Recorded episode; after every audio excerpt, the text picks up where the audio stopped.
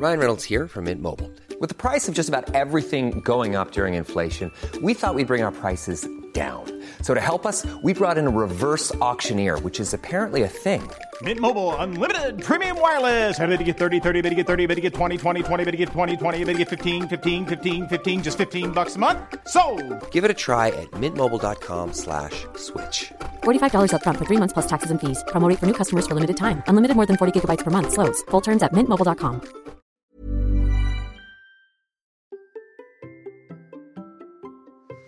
Et si aujourd'hui nous découvrirons les coulisses de notre podcast? Allez, c'est parti Bonjour, bonjour mes champions et mes champions, c'est Bertrand, bienvenue dans Québec 42, le podcast dans lequel nous parlons tous les mercredis de course à pied, mais surtout de mouvements, de mode de vie plus sain pour lutter contre la sédentarité, bouger et prendre confiance en nous.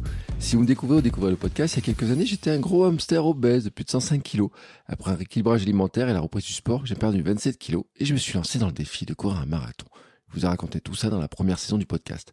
Maintenant, mon ambition est de devenir champion du monde de mon monde et de vous aider à en faire de même en vous lançant vos propres défis. Toutes les semaines, je partage mon expérience, des conseils, des rencontres avec des personnes qui nous donnent des idées pour bouger, nous aider à progresser et devenir ces champions et championnes du monde de notre monde. Et si vous voulez des conseils complémentaires, j'ai créé sur mon site une page bonus. C'est là que je range des documents gratuits comme des e-books pour vous aider à devenir champion du monde de votre monde ou encore mes recettes de cuisine. C'est gratuit, adresse suivante bertrandsoulier.com slash bonus et bien entendu le lien dans les notes de l'épisode. Aujourd'hui je vous disais on va rentrer un petit peu dans les coulisses d'un podcast mais pas de mon podcast à moi mais d'un autre podcast et du podcast en général. En courant chaque semaine 5 heures, 7 heures, 10 heures ou même 13 heures la semaine dernière j'ai mes habitudes pour faire passer le temps. Bien sûr, j'écoute le son de mes pas, mais aussi des livres audio et bien sûr des podcasts. Bon, petite confidence, j'écoute assez peu de podcasts dédiés à la course à pied, mais un dont j'aime bien le ton et les invités, c'est Let's Trail Podcast de Nicolas. Et j'ai décidé de l'inviter pour parler de son parcours et de l'envers de son podcast et du podcasting. Nicolas est aussi entrepreneur à sa manière. Pour Nicolas, le podcast et la course sont des reconversions, puisque son métier de base est bien différent qu'on nous l'a expliqué. Et justement, il m'a expliqué, on a discuté de comment il est arrivé euh, au trail, comment il est arrivé au podcast, comment il est arrivé finalement à la, au chemin qu'il a choisi, puisque lui maintenant il est coach diplômé. C'est une voie que j'avais envisagée, que je n'ai pas suivie. On a choisi des voies différentes, mais finalement on a un parcours qui se ressent par certains aspects puisque bah, nous sommes dans des reconversions, hein, ce n'est pas notre métier de base. Ensemble, nous avons parlé de son parcours, de trail, de sa reconversion donc, d'entraînement, d'objectifs, de progression, de comment s'est passée sa formation. On a parlé aussi un petit peu du corps, du fonctionnement du corps, on a parlé de sourire, on a parlé des trailers, des trailers qui nous inspirent, on a parlé aussi bah, de podcast, de podcasting, un petit peu des coulisses de ce qu'il fait. On a reparlé aussi d'ailleurs de retransmission du trail et de l'UTMB. Alors je dois le dire, l'épisode a été enregistré tout début du mois d'août. Euh, on a parlé notamment de la retransmission de l'UTMB. Il avait fait le pari que j'aimerais bien la retransmission de l'UTMB euh, sur l'équipe 21, etc. Bon, je dois vous dire que là, sur le coup, c'était pas vraiment le cas. Moi, le trail à la télé, c'est pas vraiment ce qui m'inspire le plus, mais en tout cas, en tout cas, j'ai regardé et on a parlé justement hein, de bah, de tout ça, de comment euh, les choses évoluent pour le monde du trail. Bref, vous avez compris, c'est une discussion en mode dernier avito avec un bel accent du sud, vraiment un bel accent du sud. J'aime beaucoup le podcast de Nicolas parce que bah en fait j'aime bien son parcours, j'aime bien son approche, j'aime bien sa manière de dialoguer avec les invités. Euh, j'aime bien aussi certaines discussions. Vous allez voir qu'il y a une discussion particulière que j'ai bien aimée et dont nous avons parlé. Et c'est pour ça que je voulais vous faire découvrir un petit peu l'envers du podcast de Nicolas. Bien entendu, si vous connaissez pas le podcast de Nicolas, et ben après l'écoute de cet épisode, abonnez-vous à son podcast. Je vous mets bien sûr tous les liens dans les notes de l'épisode. Et je vous laisse maintenant écouter ma discussion avec Nicolas. Allez, c'est parti. Bonjour Nicolas. Salut Bertrand. Comment vas-tu? Bah ça va super et toi? Oh ça va. Oh attends ça va. Enfin je, je- ça va moyennement. Hein. J'ai un petit peu mal etc et tout. Euh, pour ceux qui suivent les aventures sur tout le mois, j'ai mal à mon petit dos. J'ai mal. En fait j'ai découvert que c'était mon psoas. Bon. euh, J'ai vu ça, ouais. J'ai vu sur ton, tes publications. et, et tu, tu sais ce que c'est toi le psoas?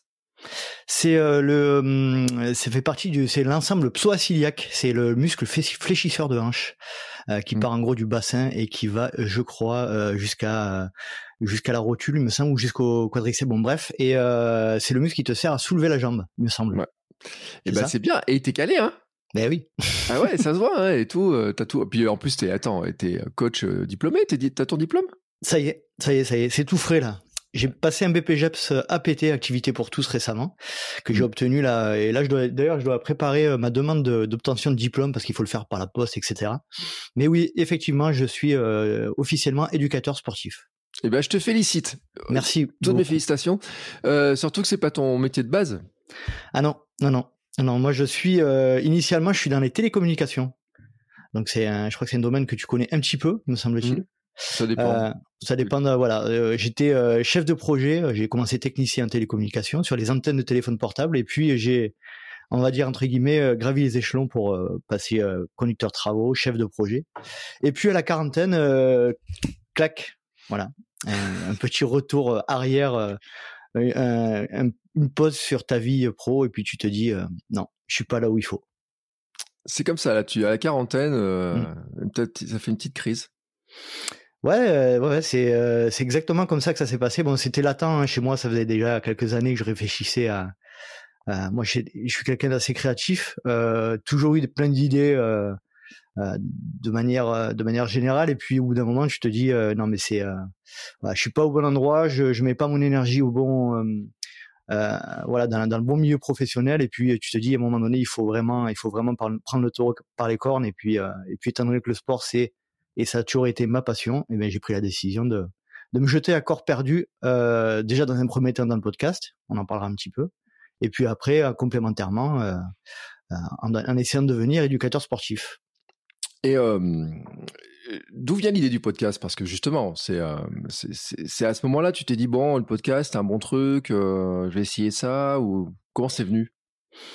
Tu dois connaître un peu le sujet parce que euh, t'es, t'es, euh, t'as, t'as, t'as sorti le, kilomètre 42 avant moi, euh, bien avant moi même il me semble. Et euh, c'était, j'écoutais des podcasts depuis un moment déjà moi, euh, notamment à l'époque où j'étais assez fan de foot à vrai dire, et j'écoutais des replays des émissions de l'after foot notamment pour ceux qui mmh. connaissent sur RMC et, et j'écoutais ça depuis 2000, peut-être 2016, 2017.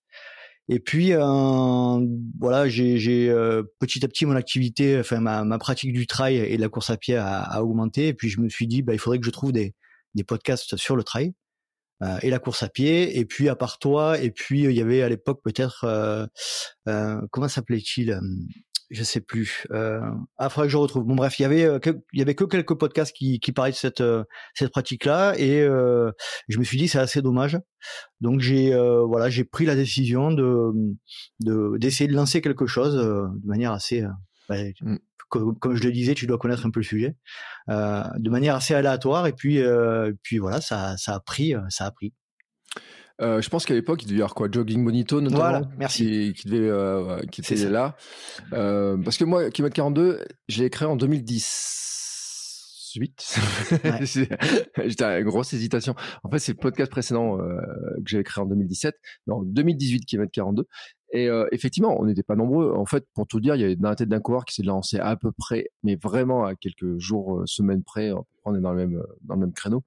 Euh, et euh, mais pas tout à fait de la même manière, je pense, hein, parce que toi, vraiment, le côté, c'est tu t'es dit quoi quand tu lances Let's Trail, tu te dis euh, c'est un truc de passionné, c'est pour rencontrer des gens, c'est pour partager, c'est quoi ton ton idée de départ? Bah déjà, c'est euh, un peu pour un peu un défi envers moi-même. Je me dis, euh, j'ai toujours eu envie cette, cette, ces envies de création depuis mmh. euh, depuis de nombreuses années. Je me suis dit, euh, j'ai peut-être certaines compétences, un peu de. J'ai toujours créé des vidéos, toujours été un peu dans, dans ce domaine-là de manière privée hein.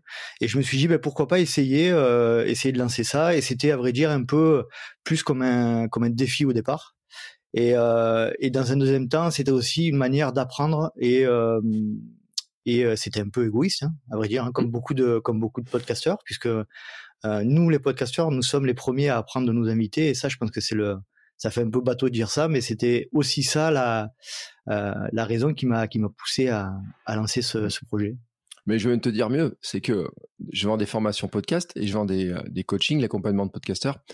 Et pour le vendre, je dis, euh, c'est la meilleure excuse que j'ai trouvée pour piquer du temps à quelqu'un donc je voudrais bien savoir, soit il a une compétence qui m'intéresse et je sais pas comment il fait, soit il est inabordable autrement, et là, on a du temps avec lui, alors qui peut être une demi-heure, une heure, des fois plus, euh, comme ça.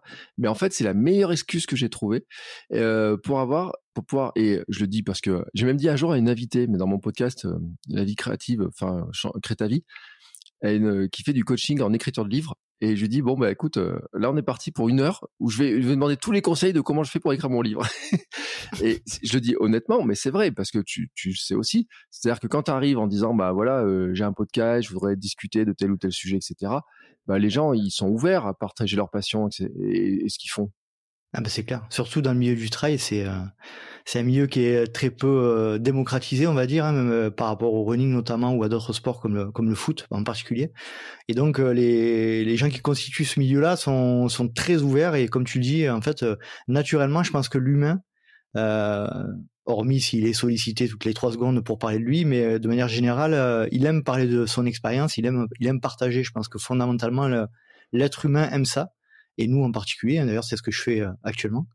Et euh, voilà, c'est aussi ça qui a permis euh, au Let's Try Podcast de voilà, de de pouvoir avoir des invités intéressants, divers et, et effectivement, c'est ça qui fait que ben, que, que, que je reçois que je reçois de plus en plus d'invités et que les gens sont ouverts à sont ouverts à, à, à proposer et à, et à, expliquer un petit peu leur vie, leur passion, leur passion du trail. Quoi.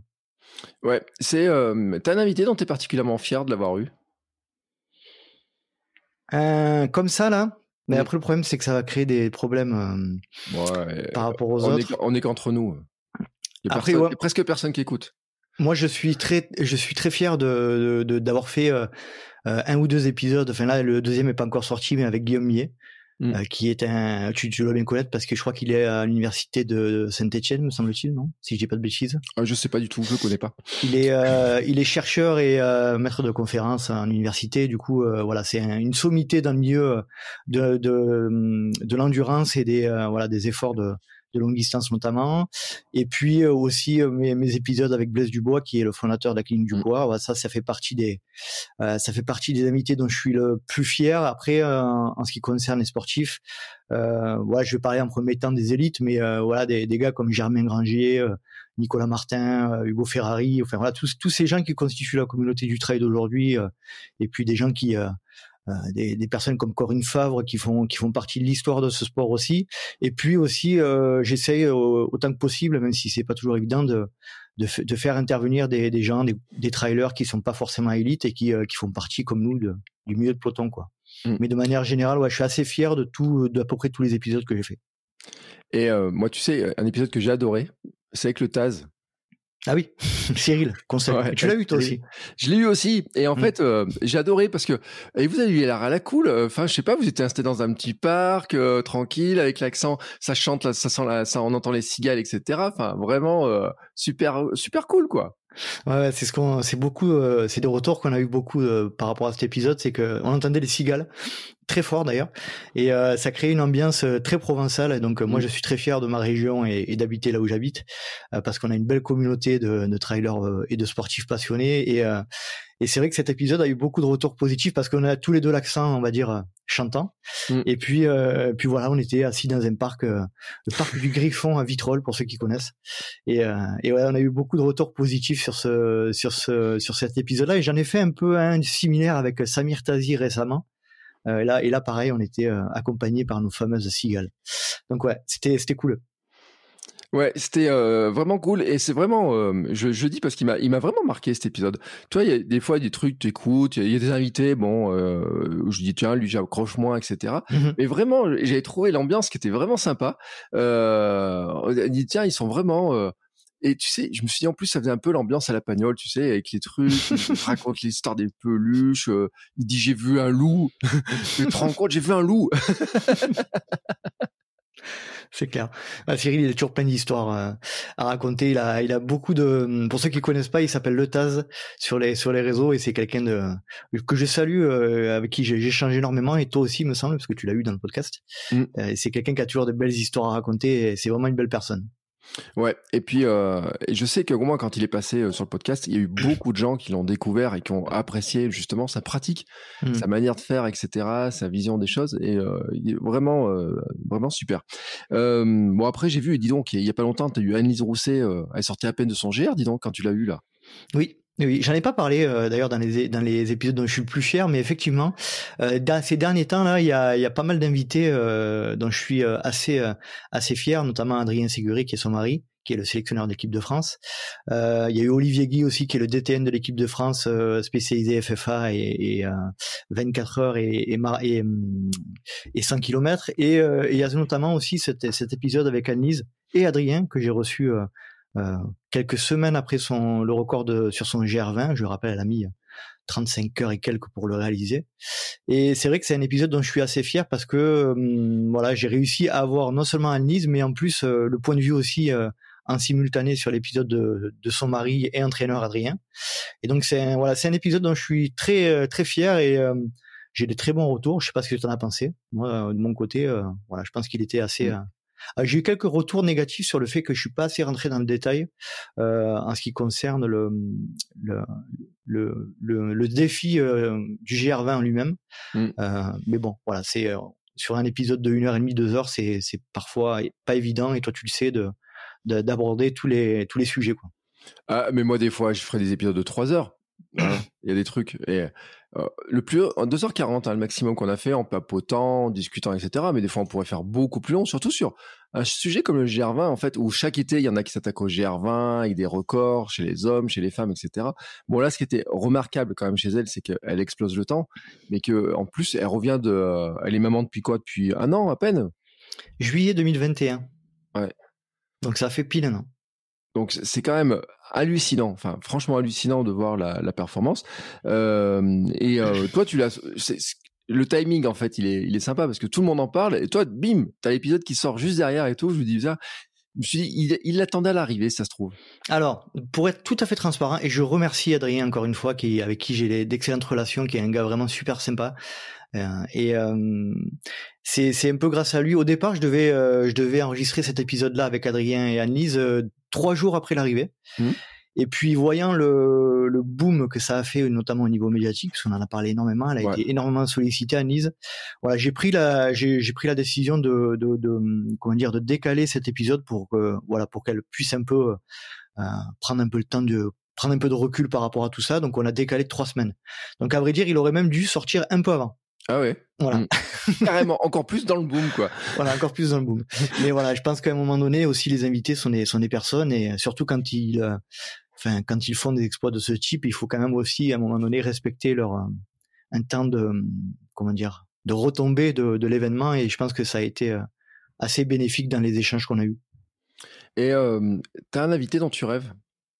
Ah ben oui, j'en ai deux mais à chaque fois je passe le je, je passe le message. Je travaille dessus au corps euh, euh toutes les personnes qui euh, qui tournent autour de ces deux personnes là et on en a parlé un petit peu en off.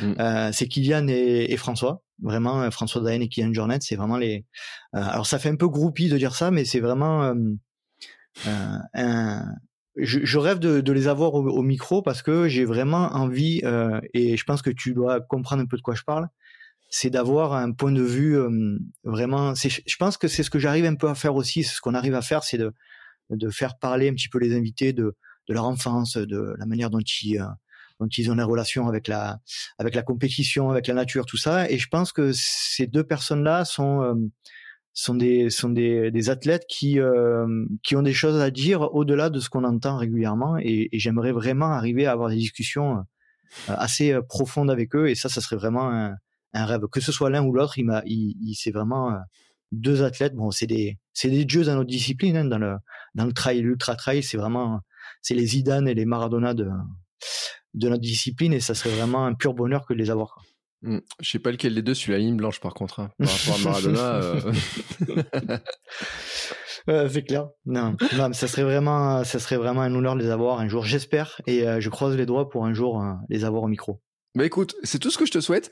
Euh, moi, tu sais, j'ai un jour j'ai dit que Kian Jornet, eh ben je saurais pas quoi lui poser comme question parce qu'il me semble tellement extraterrestre que euh, sur le coup je me suis dit mais, mais qu'est-ce que je peux bien lui demander? Et alors l'an dernier, il s'est, j'étais, j'étais super déçu parce que j'ai failli l'avoir dans un petit temps, tu sais, euh, et euh, ça s'est mal calé sur la préparation, sur la présentation du VVX.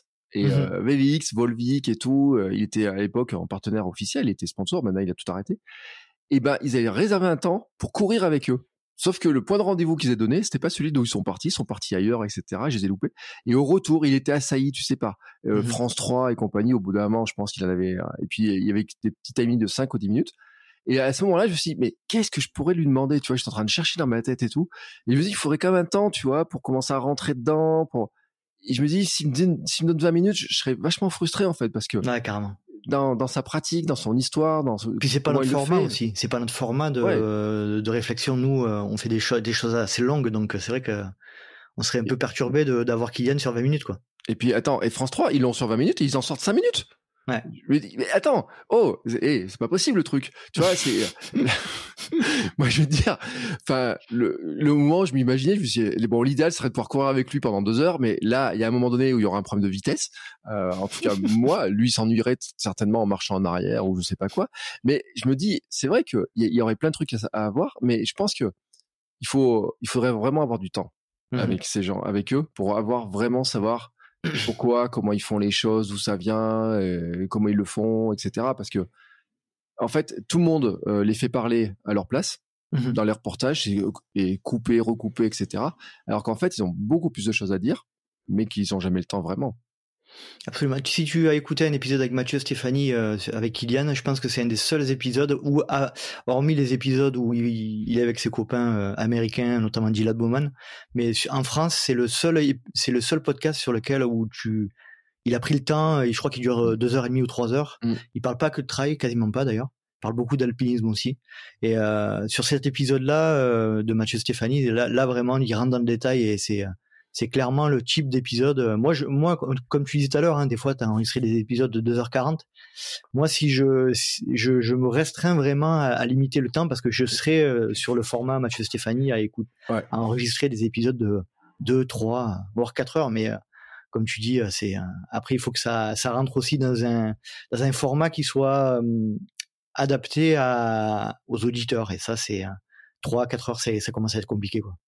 Ouais, mais tu sais que Mathieu Stéphanie s'est beaucoup posé la question, Mm. euh, quand même à une époque, et à tel point qu'il divisait ses épisodes en deux morceaux. Et je Mhm. me rappelle, il avait fait euh, des gens, euh, par exemple Bernard Werber, tu vois, qu'il avait- au tout début du podcast, il y a eu Bernard Werber, Je me rappelle. et, il avait dit, il dit bah il y a une heure, il faudrait couper, est-ce que je coupe pas, etc. Il y aurait des trucs. Et, et en fait, au bout d'un moment, je pense que les gens ont dit mais, mais attends, tant que c'est intéressant, on laisse, Carrément. laisse, tu vois. Et puis moi, j'ai des gens, l'épisode en deux heures, ils le, ils le font en sortie longue, d'autres ils le font en deux sorties, en trois sorties, tu vois. et C'est pas du tout impossible.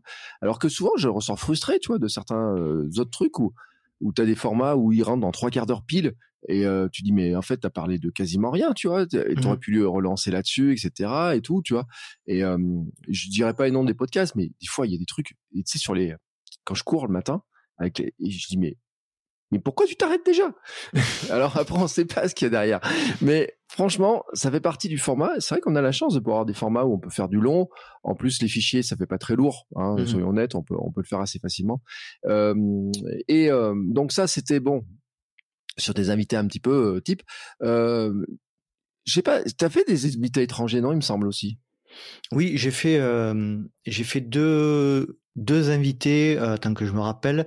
J'ai fait euh, trois invités étrangers. Enfin étrangers qui parlent qui parlent pas français. Euh, J'ai fait Ouais. trois trois épisodes en anglais.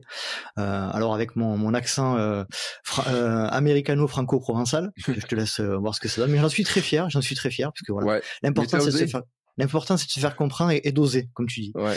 J'ai euh, j'ai euh, j'ai invité Bob Crowley qui était l'ancien président de l'ITRA. Euh, c'est Mm. une association euh, qui régit le trail euh, international aujourd'hui, euh, qui est un peu en déclin, mais bon, qui euh, qui est quand même présente au niveau des instances. Euh, et j'ai euh, eu la nouvelle présidente de l'ITRA euh, en direct de Shanghai, de Shanghai récemment aussi, il y a à peu près un an.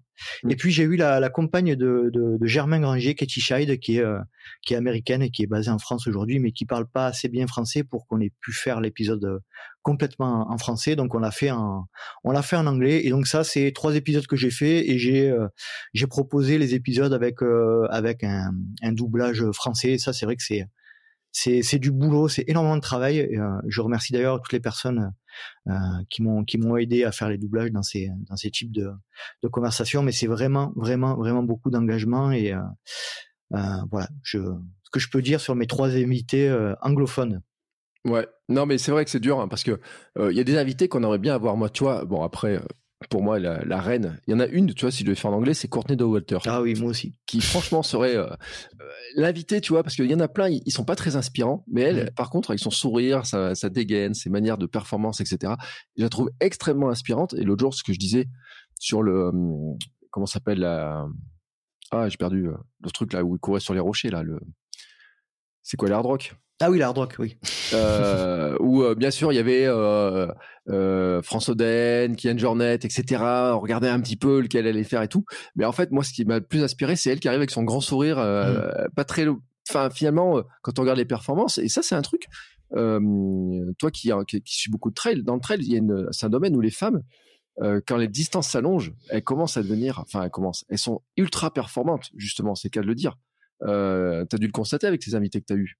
Ah oui, oui, c'est euh, d'ailleurs c'est c'est un peu scientifiquement, enfin c'est pas que scientifiquement, c'est enfin il y a un il y a un vrai état de fait, hein, c'est-à-dire que plus les plus les distances s'allongent et plus la la différence entre les entre hommes et femmes est est, réduite quoi, parce qu'elles ont des capacités de d'endurance, de supporter la, la douleur, de, de gestion de course aussi, de de réflexion, enfin tout un tas de, de de compétences qui, euh, qui sont plus développées, je pense, euh, naturellement aussi chez les femmes que, que chez nous. Euh, nous qui avons plus, qui sommes plus soumis à, à des, des pulsions de, voilà, par rapport à la performance pure, quoi, on va dire. Mais elles, elles sont, elles sont vraiment plus dans la gestion, dans la réflexion. Mais malgré tout, ce que ce qu'une Courtenay est capable de faire sur la rock ou sur l'UTMB l'année dernière, je crois qu'elle arrive huitième au scratch. Enfin, c'est juste, mmh. elle a remonté. Si on regarde les classements sur l'UTMB 2021, elle a remonter, euh, euh, je sais pas combien de places, euh, tout en gestion et en voilà, c'est juste fantastique, phénoménal de voir à quel point cette cette femme et j'ai pas parlé. tout à l'heure, tu me demandais qui j'aimerais vraiment avoir dans mon podcast. Il y avait François et Kylian, mais effectivement, Courtenay, c'est c'est aussi une des personnes que que je rêverais d'avoir parce qu'elle est effectivement, elle est très inspirante. Et je pense que quand on la voit toujours sourire, je crois qu'il n'y a pas une photo euh, ou un ou un document euh, qui traîne sur le web ou sur euh, sur les sur les ouvrages où on la voit pas en train de sourire. Donc c'est il y a deux solutions, c'est que ou il y a eu on a eu beaucoup de chance de la voir à chaque fois en train de sourire ou alors elle vraiment elle sourit tout le temps quoi. Et et je pense que Courtenay a, a cette capacité à à vivre le moment présent, à, à, à profiter de la vie, à sourire. Elle a vraiment ce style en plus particulier. Et c'est vrai que hum, c'est vrai qu'elle euh, qu'elle est très inspirante. Et pour en revenir un petit peu au sujet des femmes euh, dans l'ultra, euh, oui, c'est un état de fait. Hein. C'est clair que plus ça se plus ça se rallonge et plus ça s'allonge et plus et plus les différents les les différences de niveau s'amenuisent. Ça après je pourrais pas te l'expliquer euh, de manière scientifique. Hein. Il y, a, beaucoup beaucoup de paramètres, mais oui, c'est c'est c'est vraiment le cas.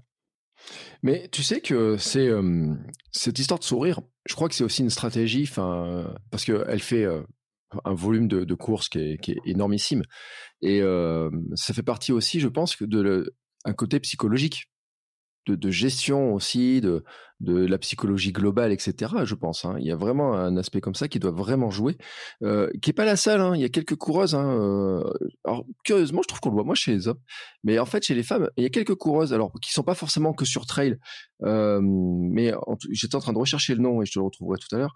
Euh, mais on, on voit qu'il y a des stratégies en fait de certaines femmes qui courent avec le sourire tout le temps en permanence, etc. Et qui le disent, qui disent mais en plus euh, c'est parce que moi je suis, je suis contente d'être là, quoi, tout simplement. Alors que des fois chez les hommes, il y en a certains, euh, je sais pas, ils se prennent un peu la tête des fois, j'ai l'impression.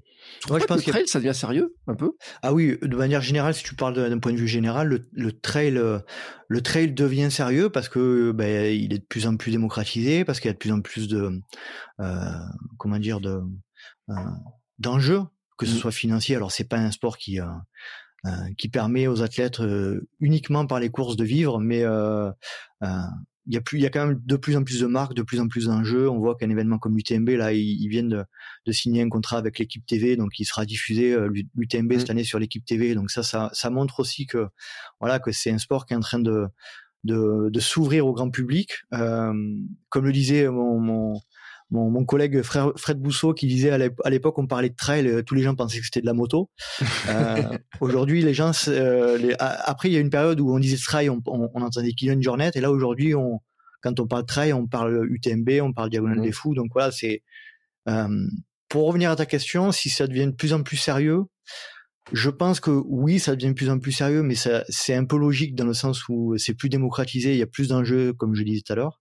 Mais d'un autre côté, moi qui, qui suis vraiment dans ce milieu-là, euh, à côtoyer des athlètes, euh, des, des gens hyper reconnus dans, dans ce milieu-là et qui ont, des, euh, qui ont un immense historique et des belles compétences, ça reste quand même des gens qui sont très abordables euh, et, qui, euh, et qui sont vraiment humaines. Et, et, malgré le fait que ce, ce domaine est en train de devenir de plus en plus sérieux, de, alors, il n'est pas totalement en train de se structurer parce que c'est, ça part un peu dans tous les sens. Il y a plusieurs, il y a plus, il y a les championnats privés, il y a des, des, circuits fédéraux, il y a des circuits internationaux, etc. Donc, ça part un peu dans tous les sens.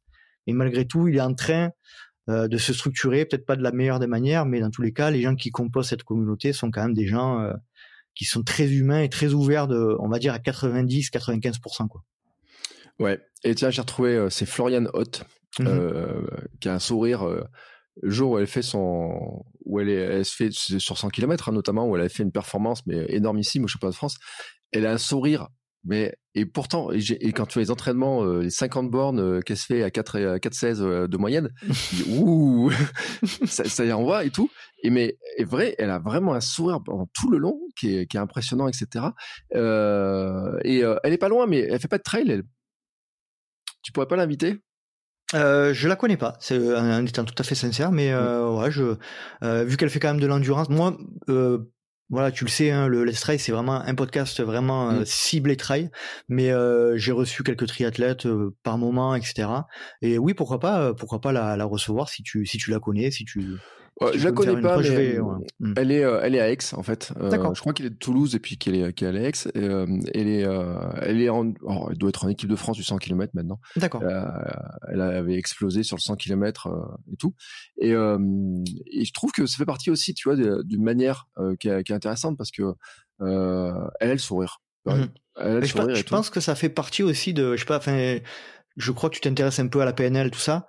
Euh, la programmation neurolinguistique, c'est aussi, ça fait partie euh, des, des, attitudes corporelles qui mmh. engendrent une des, des sécrétions d'hormones, notamment euh, quand tu souris, ça, ça engendre des, des ça engendre des, des, réactions physiologiques qui font que le cerveau euh, euh, réagit différemment. Après, là, toujours pareil, je suis pas assez calé pour rentrer trop dans le détail, mais il y a, comme tu disais tout à l'heure, c'est ça peut être aussi dans le travail notamment une vraie stratégie de changement de, de mindset d'état d'esprit et, euh, et, je pense que c'est aussi pour ça qu'elle euh, qu'elle a cette attitude-là, bien que je pense que c'est ça soit naturel chez elle, quoi.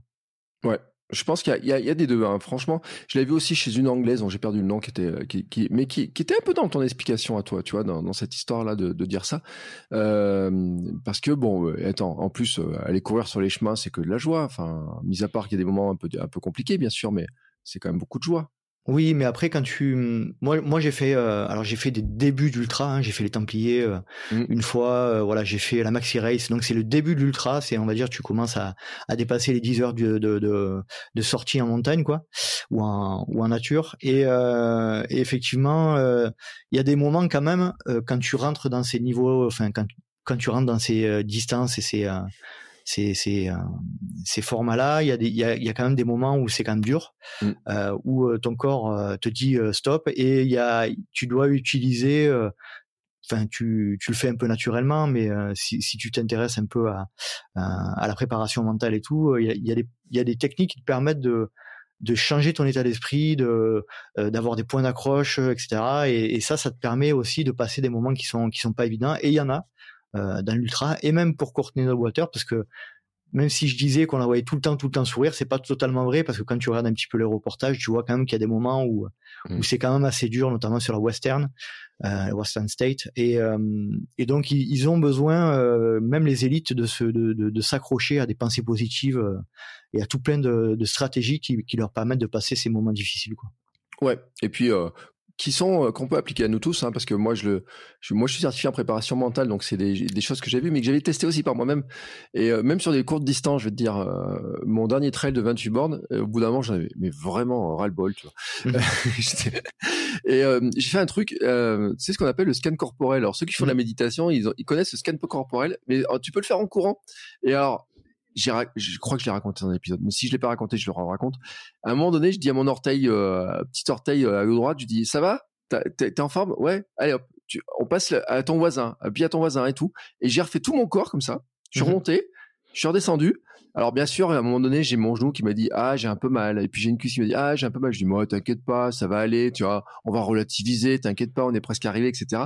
Mais c'est vrai que c'est des techniques. Et puis quand les distances s'allongent, euh, t'as la course de nuit, t'as euh, les tu peux, as la fatigue, la faim, le sommeil, etc. Alors ça, c'est des sujets en plus on a beaucoup parlé dans Sport Nutrition, notamment avec Denis Richer, où mmh on avait vraiment parlé de ça sur les, les la gestion de l'effort, de la faim, de la fatigue, etc c'est vrai que ça fait partie, mais pour tout le monde en fait. Hein, on peut l'avoir sur des petites, même sur des séances de VMA qui sont courtes, etc. par définition, etc. Mais qui sont dures. Euh, on peut avoir recours à ces choses qui euh, on peut appeler des petites routines de concentration, etc. Et je pense qu'effectivement le sourire, en tout cas cette attitude positive, etc. peut en faire partie. Et mmh c'est une bonne stratégie pour moi.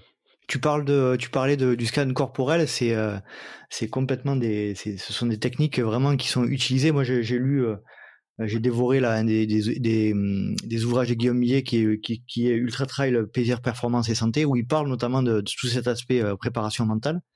Et euh, et aussi un petit peu à la croisée des chemins avec la PNL la programmation neurolinguistique où euh, on fait des, zooms des dézooms sur notre situation on se voit courir de l'extérieur donc c'est tout c'est vraiment euh, plein de, de, techniques mentales qui, qui permettent vraiment de de se de, de s'associer de se dissocier de de se voir un peu de l'extérieur. Et c'est de, de, prime abord, ça, ça, ça paraît un peu bizarre. On s'est dit mais pourquoi, euh, pourquoi on ferait ça Il suffit juste de courir, quoi.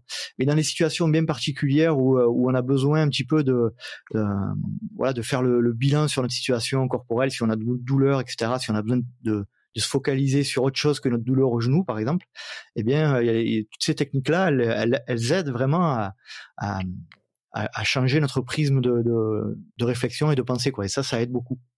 Mmh. Mais c'est aussi ce que j'appelle la différence entre la douleur et la souffrance en fait. C'est la douleur, ça te fait mal parce que tu as une ampoule, tu as mal quelque part, mais la souffrance, c'est comment tu arrives à la traiter et dériver un petit peu cette espèce de truc en disant bon, allez, euh, ça va passer ou quoi que ce soit. Et puis rappelons quand même que le corps humain est quand même formidablement fait. Euh, il y a des exemples de, trucs ben, incroyables hein, et euh, une invitée, euh, Églantine Chéneau, euh, que peut-être tu connais, qui a fait une BD sur son marathon et euh, oui, j'ai mmh.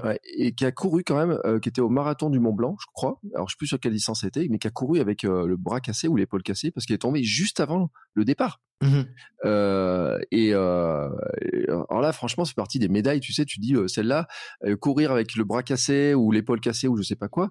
Bah, après moi, je dis ça, mais l'an dernier, une année, je m'étais cassé le coude, j'avais fait des pompes, j'ai fait tout mon sport en faisant des pompes et tout. J'étais même allé voir un match de foot tu vois et euh, le lendemain je dis putain il y a un truc qui cloche quand même. Et j'avais le coude cassé tu vois. Mais le corps sur c'est vrai que sur des instants etc tu peux dire ça peut faire mal mais hop je pense à autre chose j'ai d'autres choses etc à faire.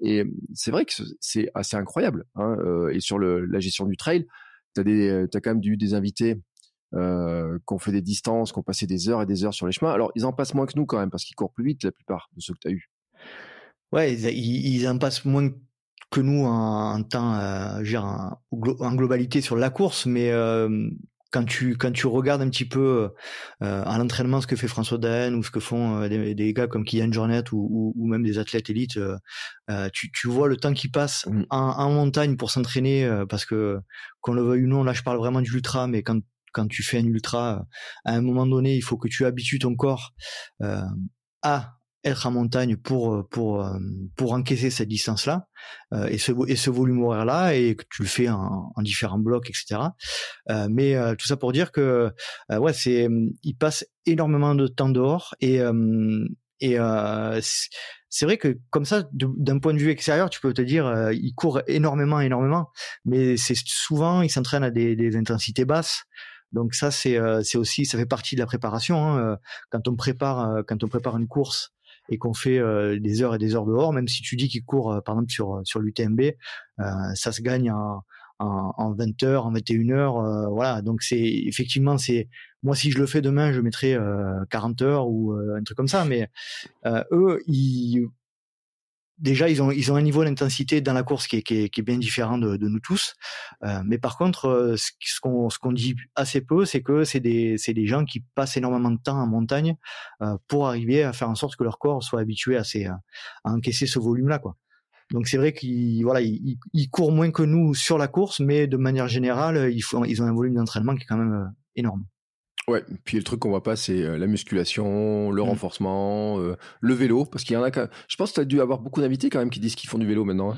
Alors, euh, ça c'est un cheval de bataille un petit peu que que moi je mène. C'est euh, pour moi l'entraînement croisé.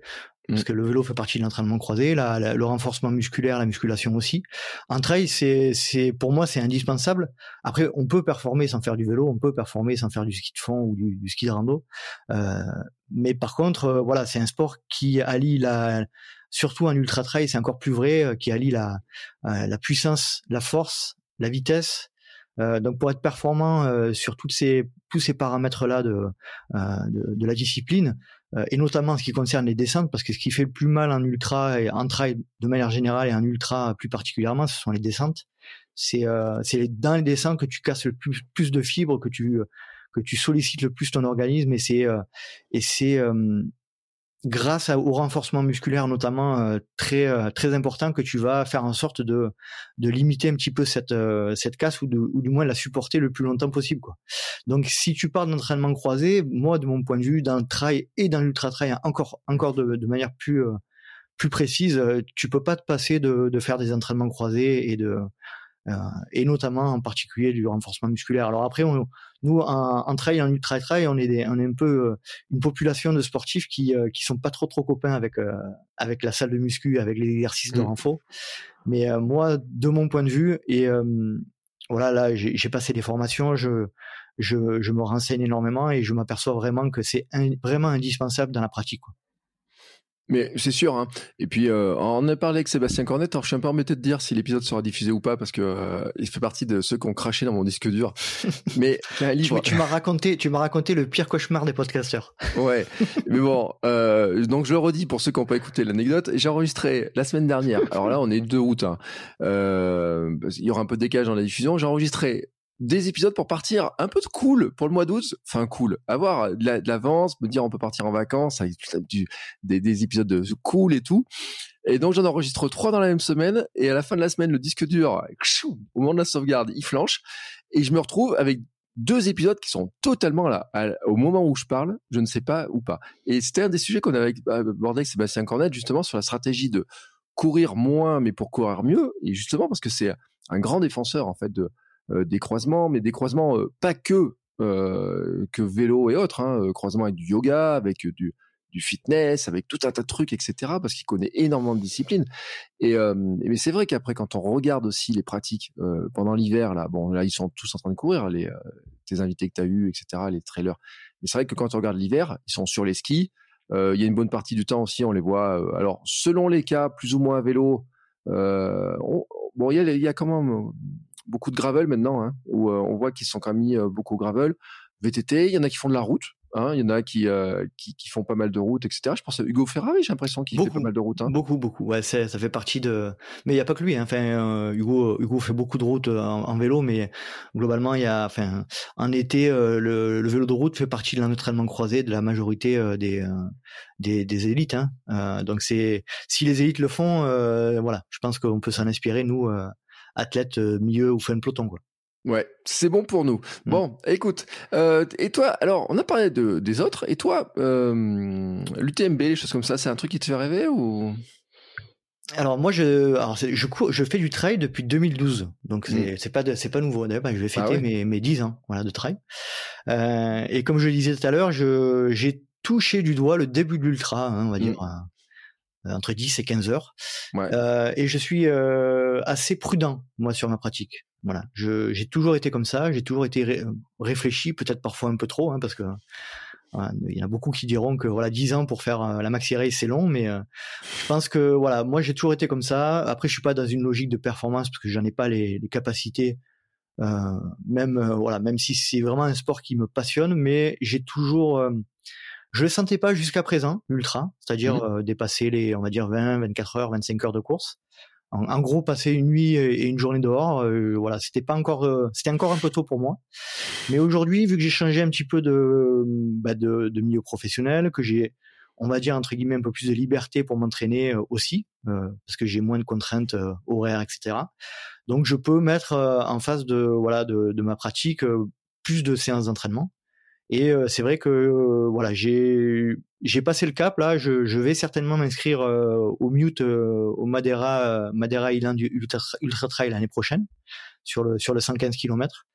Donc voilà, ça sera mon premier ultra, mon premier vrai ultra. Et puis après, par rapport à l'UTMB ou la Diagonale des Fous, j'ai pas envie de dire que ça me fait pas rêver, mais aujourd'hui c'est pas dans mon plan de, de réflexion. Aujourd'hui, je vais tâter du doigt le, premier le premier ultra.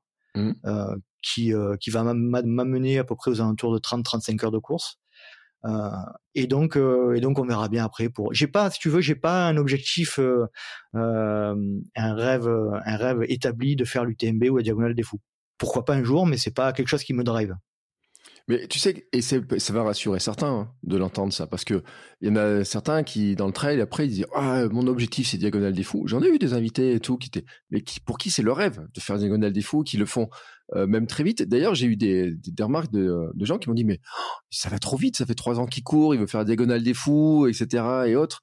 Et il y en a certains qui veulent aller plus vite que toi, toi, tu as une prudence, etc. Mais c'est bien aussi de dire que tu n'es pas obligé de te dire euh, Si je fais du trail, je dois aller faire Diagonale des Fous un jour, l'UTMB ou quoi que ce soit, que il y a plein d'autres courses et c'est vrai qu'il y a un nombre de courses. Tu parlais de la fameuse Maxi Race euh, tout à l'heure, mais euh, avec l'invité, euh, avec Mehdi, là, on a parlé. lui, il a fait le marathon du Mont Blanc. Mm-hmm. et ce week-end-là, il y avait énormément de courses dans tous les sens, etc. Mais si on va dans toute la France, il y a alors après il y a des trails haute montagne. Après, il y a des trails grand chemin, etc. Il y a vraiment pour toutes les pratiques et tout le monde peut s'amuser sans aller faire ces grands, grandes courses où il y a beaucoup de dénivelé, beaucoup d'heures en montagne, etc. C'est ce qu'on ce disait. J'avais été euh, été reçu par Hermano récemment aussi dans un dans un podcast et on, parlait de, ce changement qu'il y a eu, je pense, moi de mon, point de vue, euh, ces cinq dix dernières années là, où euh, avant on était vraiment sur un, l'objectif ultime, c'était l'ultra, l'UTMB, la diagonale des fous, et, je pense qu'il y avait une grande très grande majorité des trailers qui étaient qui étaient entre guillemets tourner vers ces objectifs-là. Et là, on revient un petit peu en arrière, c'est-à-dire que avec, comme tu le disais, la multiplicité de, de ces formats, de ces euh, de ces différents circuits aussi qui sont qui voient le jour. Et, et comme tu disais il y a énormément énormément énormément de, de trails aujourd'hui en France et, et en Europe et un peu un peu moins en Amérique etc mais vraiment en Europe et en France il y a beaucoup beaucoup de trails. Il y en a peut-être un peu trop d'ailleurs. Euh, il y a bah, il y en a un peu trop enfin, dans le sens où aujourd'hui on voit qu'il y a clairement euh, euh, beaucoup de difficultés à remplir les trails. Mmh. alors il y a peut-être certainement beaucoup beaucoup d'explications mais je pense que la, la multiplicité des, des épreuves euh, est certainement une des causes. Pour en revenir au format, euh, oui, oui, avant, euh, avant tout le monde voulait faire l'ultra. Aujourd'hui, je pense que quand tu vois un petit peu le niveau qu'il y a sur le marathon du Mont Blanc, t'en parlais tout à l'heure avec euh, avec des avec des des index UTMB ou des index ITRA qui crèvent le plafond. Avec, je pense que ça fait partie des des courses les plus relevées qui existent. Quand tu vois Sierzinal là qui va qui va avoir lieu très prochainement, il va y avoir, je pense que ça va être une des courses les plus relevées euh, de l'année euh, avec un Sylvain Cachard, avec un Kylian Jornet, etc. Euh, tu te dis, je pense que on est en train de revenir un petit peu en arrière et qu'on a compris enfin, enfin de mon point de vue, moi en tout cas c'est comme ça que je ressens, que le trail c'est pas que l'UTMB, c'est pas que la diagonale des fous et que c'est vraiment une, une pratique qui peut se faire sur 20 bornes, que tu peux avoir des super performances sur sur 42 bornes, sur un format marathon et que que ça peut être aussi spectaculaire, voire plus. Alors c'est vrai qu'après ça fait rêver l'UTMB parce que euh, alors je parle de l'UTMB je, je, dis systématiquement Diagonale des Fous euh, euh, en même temps parce que c'est vraiment les deux les deux événements phares de notre de notre de notre domaine. Mais voilà, si tu ça fait c'est vraiment les, ce sont vraiment les deux les deux les deux formats les deux courses qui font le plus rêver. Mais on est en train de revenir un petit peu sur un sur un mode où tu te dis voilà performer sur un et notamment les élites hein, performer sur un gros sur un gros format marathon type euh, euh, type marathon du Mont Blanc ou Sierzinal ou des courses comme ça, ben c'est euh, c'est aussi spectaculaire et ça donne autant envie, aux, notamment aux jeunes générations, de, de, de pratiquer notre, notre discipline. Et, mais attends, et je vais me faire un peu l'avocat de, je sais pas si c'est un diable ou quoi que ce soit, mais quand tu as l'équipe qui vient retransmettre l'UTMB, mmh euh, faut que ce soit un peu plus sexy que euh, des mecs qui vont courir pendant 17 heures dans la montagne et euh, avec des points de passage où tu as du mal à les voir. Tu vois ce que je veux dire? C'est si la télé voulait vraiment s'intéresser et si le si voulait vraiment, on se retrouvait un petit peu ce qui se passe dans le triathlon où on se rend compte que les formats ont changé ou ça devient. ils font même du triathlon en salle quoi maintenant pour avoir des, des formats plus plus péchus, plus toute l'année, etc. Donc ces formats courts euh, un peu comme on voit d'ailleurs le VTT sur les Jeux Olympiques ou les choses comme ça. Enfin, si la discipline, c'est, euh, tu fais, euh, par exemple, j'avais vu une discussion sur cette histoire de aux Jeux Olympiques, est-ce qu'il faudrait mettre du trail, est-ce qu'il faudrait mettre, mais pour les télés, si tu fais des mecs qui partent sur 17 heures de course, c'est injouable. Alors, il y a deux choses. Euh, effectivement, euh, d'ailleurs, c'est une anecdote qui, qui, qui, me revient là récemment. Je, euh, il y a eu le, il y a eu le Val d'Aran en Espagne euh, et il était, il était retransmis euh, à la télévision sur sur l'IUTMB et je regardais. moi, je, je, je, suis très passionné. Je mmh. suis capable de passer des heures et des heures devant des mecs qui marchent. D'accord. regarder des mecs qui marchent. Bon, après, c'est c'est un choix. Hein. attends, il y a des mecs qui regardent des heures et des heures, les gars qui font du vélo hein, sur le Tour de France. Mais le Tour de France, une étape, ça dure pas longtemps. Et ça eh oui, c'est ça. Hein, la différence est là. Moi, je suis plus atteint que, que, que, les, que les, autres. et, euh, et, chez moi, j'avais des, des, des, copains qui étaient un peu plus jeunes et qui me, et qui il y en a un des deux qui se retourne vers moi, il me dit, mais t'es sérieux, t'es en train de vraiment de regarder des mecs qui sont en train de marcher? Bon, bref, ils sont foutus de ma gueule pendant, pendant un certain temps. Tout ça pour dire qu'il y a deux choses. Il y a effectivement euh, sur un ultra euh, rediffusion télé. Euh, bon, euh, on est on est bien d'accord que tu vas pas passer 20, 24, 30 heures à regarder des mecs qui marchent et qui courent en descente parce que globalement c'est un peu ça qui se passe ou qui courent sur plat. Euh, par contre, il y a, euh, je sais pas si tu as vu un petit peu les, les, les retransmissions, euh, notamment de l'UTMB euh, sur ces, on va dire, 5-10 dernières années. au niveau de la retransmission de télé, il y a vraiment un énorme, un énorme bon qualitatif qui a été fait, notamment sur l'UTMB et sur la Golden Trail Series, où tu vois euh, tu vois des retransmissions, euh, des, des, qualités d'image absolument fantastiques avec euh, avec des bandeaux de mise à jour de, de passage. Enfin, on n'est plus on n'est plus sur la même planète au niveau de la retransmission des images. Et tu vas et tu seras très surpris quand tu regarderas cette année, à mon avis, l'équipe et où tu verras la retransmission que parce qu'il y aura le l'OCC, la CCC qui sont les mmh. petites sœurs de l'UTMB. Et je pense que tu, tu seras très surpris et les auditeurs aussi peut-être de voir la qualité avec laquelle euh, voilà le l'UTMB met en avant le trail et euh, et euh, alors c'est vrai que on n'ira pas de là à regarder jusqu'à regarder l'UTMB pendant 20 heures mais tu vois tu, c'est assez télégénique malgré tout parce que c'est en nature c'est à tel Mont Blanc en, toile de fond etc et et tu t'y prêtes vite au jeu sincèrement. Et tu verras que même si c'est long de mon point de vue ça peut trouver son son audience Ouais. Ouais, de toute façon, après, il y aura le pic d'audience quand le premier va arriver. Euh... Il faut il faut être économe en termes de temps. Il faut choisir. et attends, c'est comme le Tour de France. Hein. De toute façon, on parlait du Tour de France, mais ceux qui regardent le Tour de France du tout début de la première de l'étape jusqu'à l'arrivée, il y en a certains. Mais la plupart, quand même, euh, on attend de voir la montée, le dernier col, etc. C'est là où il y a les pics d'audience. Hein. France 2, France 3 le disent très bien. les pics d'audience se font aussi sur ces passages-là, sur des, endroits. Mais c'est vrai qu'après, tu peux repérer parce que euh, on peut se dire après l'UTMB, ils vont dire bon le premier va passer à tel endroit, à tel col, à tel moment. Bah, c'est le moment où il faut filmer. C'est le moment où globalement il faudrait que euh, il y ait plus de gens devant la télé. Donc, ça peut modifier plein de choses, hein, la télé, hein, quand on pense à ces sports, sur transmission, sur les heures de départ, sur les, parcours, sur parce que si les mecs ils passent en pleine nuit que tu les vois pas passer euh, alors que c'est le plus beau passage, bah euh, quand tu es diffuseur, tu fais un peu la gueule quoi. Bah là pour parler encore une fois un peu de l'UTMB, c'est vraiment le euh, l'événement mondial hein, du, du, du, de mm. trail hein, qu'on le veuille ou non, hein, même si on n'est pas toujours d'accord parfois, mais euh, avec le fonctionnement. Mais on voit clairement que les premiers sont suivis quasiment H24 sur le sur l'événement, quoi. Donc en fait, t'as vraiment une qualité, euh, t'as vraiment une qualité de, de, retransmission qui est, qui est quand même assez hallucinante, je trouve. Euh, et là, pour en revenir un petit peu à l'UTMB 2021, où tu vois euh, toute la dernière partie euh, de François Daen qui est, euh, qui voilà, qui passe au col des montées jusqu'à jusqu'à Chamonix, ça dure voilà, quelques heures et tu te, tu te, tu, tu, fais la fin de course avec lui, avec un mec qui le suit avec une GoPro, quoi avec des drones, avec euh, voilà, c'est on n'est plus euh, on n'est plus dans la retransmission euh, où on voyait on voyait quelquefois les mecs passer à quelques à quelques encablures des routes. Non, là on est mm. vraiment sur des sur des des athlètes qui sont suivis par des des coureurs qui ont un niveau eux aussi important avec des GoPro. Et euh, non, non, la retransmission pour moi a fait un bon de qualité qui est sur des événements très ciblés. Hein, on est d'accord. Euh, notamment lié à, au, au, circuit fermé qui, euh, qui, qui, les organise, mais c'est vrai qu'on a fait un énorme bonne qualité. Quoi. D'ailleurs, c'est intéressant ce que tu dis sur l'histoire des, des, suiveurs parce que on le voit aussi beaucoup sur Instagram cette histoire des gars, alors notamment euh, les skyrunners qui font des, des, petits chemins et tout. On voit quelqu'un qui les filme derrière. Euh, justement, alors c'est des GoPro ou des équivalents et tout, mais il faut le dire, hein, c'est qu'il y a des, euh, il y a des, euh, ils sont nombreux déjà à, à, être sur ce genre de truc parce qu'il y a le mec qui court mais le mec qui doit le suivre derrière, j'ai vu des descentes ou des euh, ou des ou des arêtes rocheuses où ils courent les deux à une vitesse incroyable. Et en fait, quand tu vois le nom du mec qui suit, euh, c'est juste euh, l'élite mondiale aussi, quoi. Ah oui, absolument, absolument. C'est c'est un peu ce qui fait aussi la la force et aussi un petit peu la limite de, de, notre monde d'aujourd'hui, c'est l'image. Et c'est vrai que euh, par ces euh, par ces plans séquences là qui sont tournés, notamment sur les réseaux, euh, ça fait rêver. Mais ça peut aussi parfois donner un petit peu des mauvaises idées à des gens qui n'ont pas le niveau de, de, de ces personnes-là. Et voilà, j'en parlais aussi encore une fois avec Fred Bousseau sur un, des épisodes sur trail et sécurité.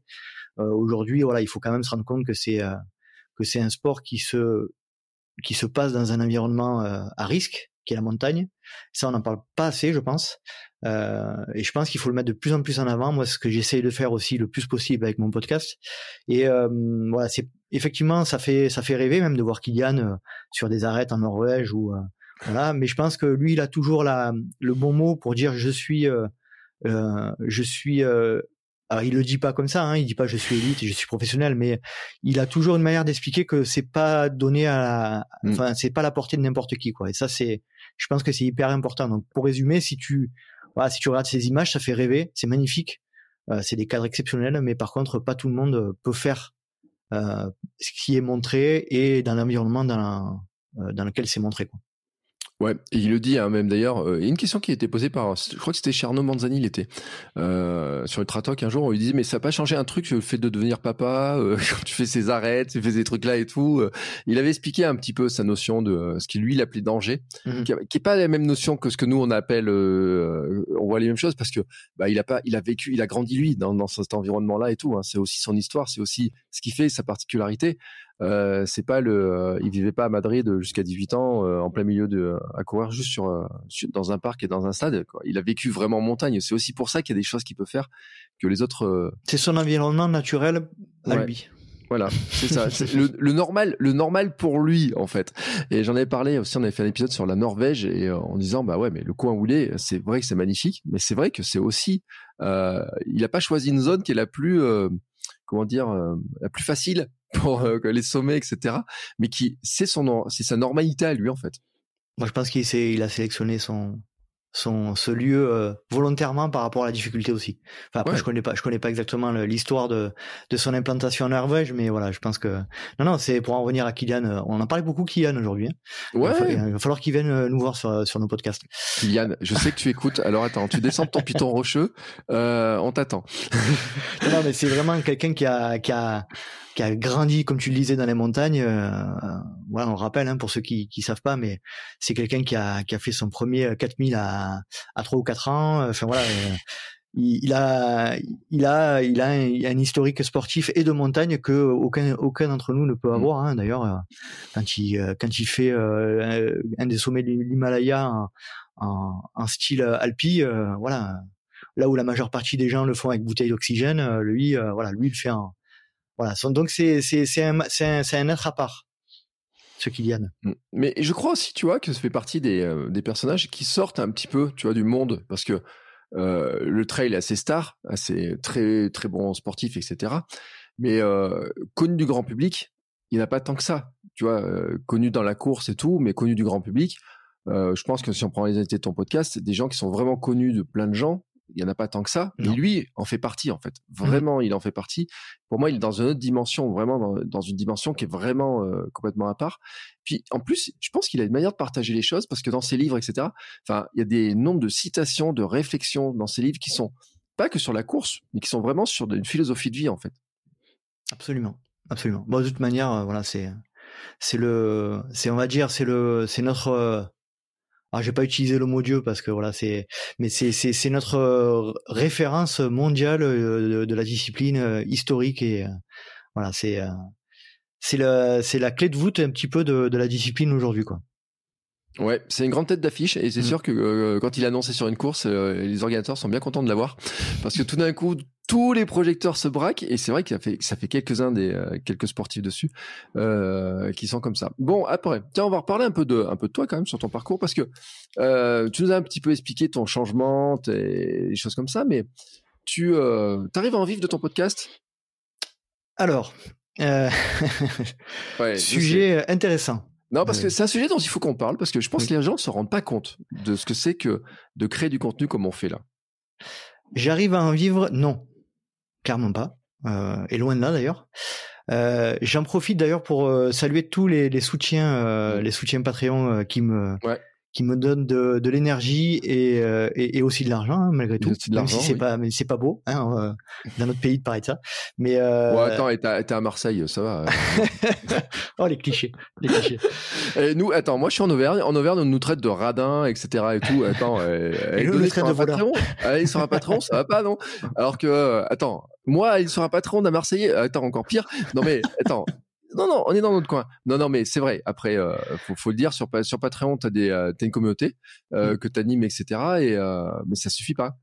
Non, non, ça suffit pas. Euh, J'ai à peu près 70 personnes aujourd'hui sur le Patreon. Alors, pour ceux qui savent pas, Patreon, c'est une plateforme de soutien participatif, un petit peu en mode crowdfunding, hein, euh, qui permet euh, à des créateurs euh, de contenu comme nous, hein, que ce soit les blogueurs, que ce soit euh, voilà les podcasteurs, euh, Mm. des créateurs de contenu, d'être soutenus euh, voilà de par des gens euh, qui, qui estiment que le que le travail qui est fait, eh ben euh, doit être soutenu.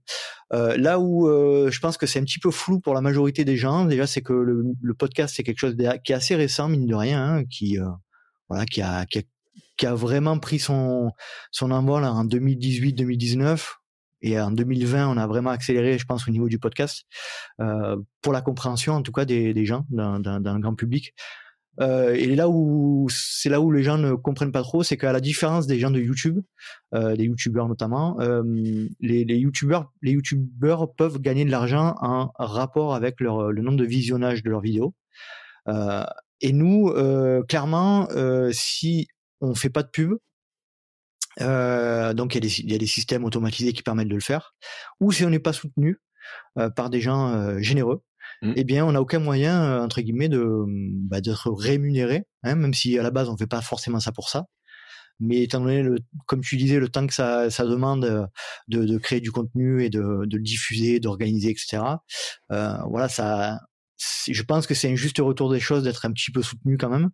Et c'est pas les plateformes de diffusion type euh, Spotify, Deezer, je les cite toutes, hein, Apple Podcast, etc., qui nous rétribuent. Donc là, nous, euh, c'est zéro. Euh, donc le fonctionnement du podcasting aujourd'hui est très particulier parce que il est assez flou et il ne permet pas quand on est quand on est petit podcasteur comme nous ben de, de, de pouvoir rétribu- de pouvoir être rétribué euh, par rapport à notre même à notre euh, au nombre de au nombre d'écoutes qu'on fait quoi. Et c'est là je mets la pause pub. Tic. voilà. Non, euh, mais en plus, c'est une blague. Non, c'est pas une blague. Euh, parce que j'ai vraiment une coupure pub euh, qui. euh, donc je vais la placer maintenant. Tu vois, tant qu'à qu'à faire, on va la, on va la mettre maintenant, comme ça elle sera faite.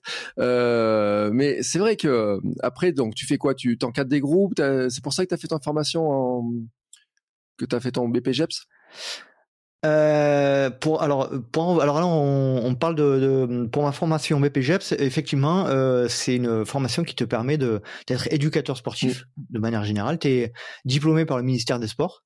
Euh, et ça te donne la possibilité d'encadrer euh, des groupes ou de manière individuelle euh, dans à peu près tout type d'activité à partir du moment où tu te limites à à une activité euh, de découverte et d'initiation et euh, faut- il faut entendre par là que en gros j'ai pas le droit d'accompagner des gens qui font des, euh, des grosses performances ou euh, qui sont inscrits à des championnats de France, des championnats nationaux, régionaux, etc. Mais à partir du moment où on est dans un cadre découverte initiation, j'ai la possibilité de d'encadrer, euh, on va dire en gros tout type de pratique, euh, hormis les, les pratiques euh, aquatiques, les pratiques euh, montagnardes euh, avec un certain niveau de technicité, parapente, etc. Donc les les l'esca- l'escalade à partir d'un certain niveau aussi. Mm. Mais tout le reste, tout le reste, j'ai la possibilité de l'encadrer juste à un certain niveau de pratique. Voilà, c'est un peu, c'est un peu l'objectif. Donc c'est vraiment ça le truc. Tu dis, tu veux faire quoi, coach, mélanger coaching, podcast, faire un peu tout ça? Bah, en fait, pour revenir à, à, la, à, la, genèse du truc, si tu veux, moi, initialement, quand j'ai lancé le podcast, euh, j'avais pas pour idée de, de vivre un jour de, de, de, mon, de ma passion, qui est le trail mmh. ou le sport.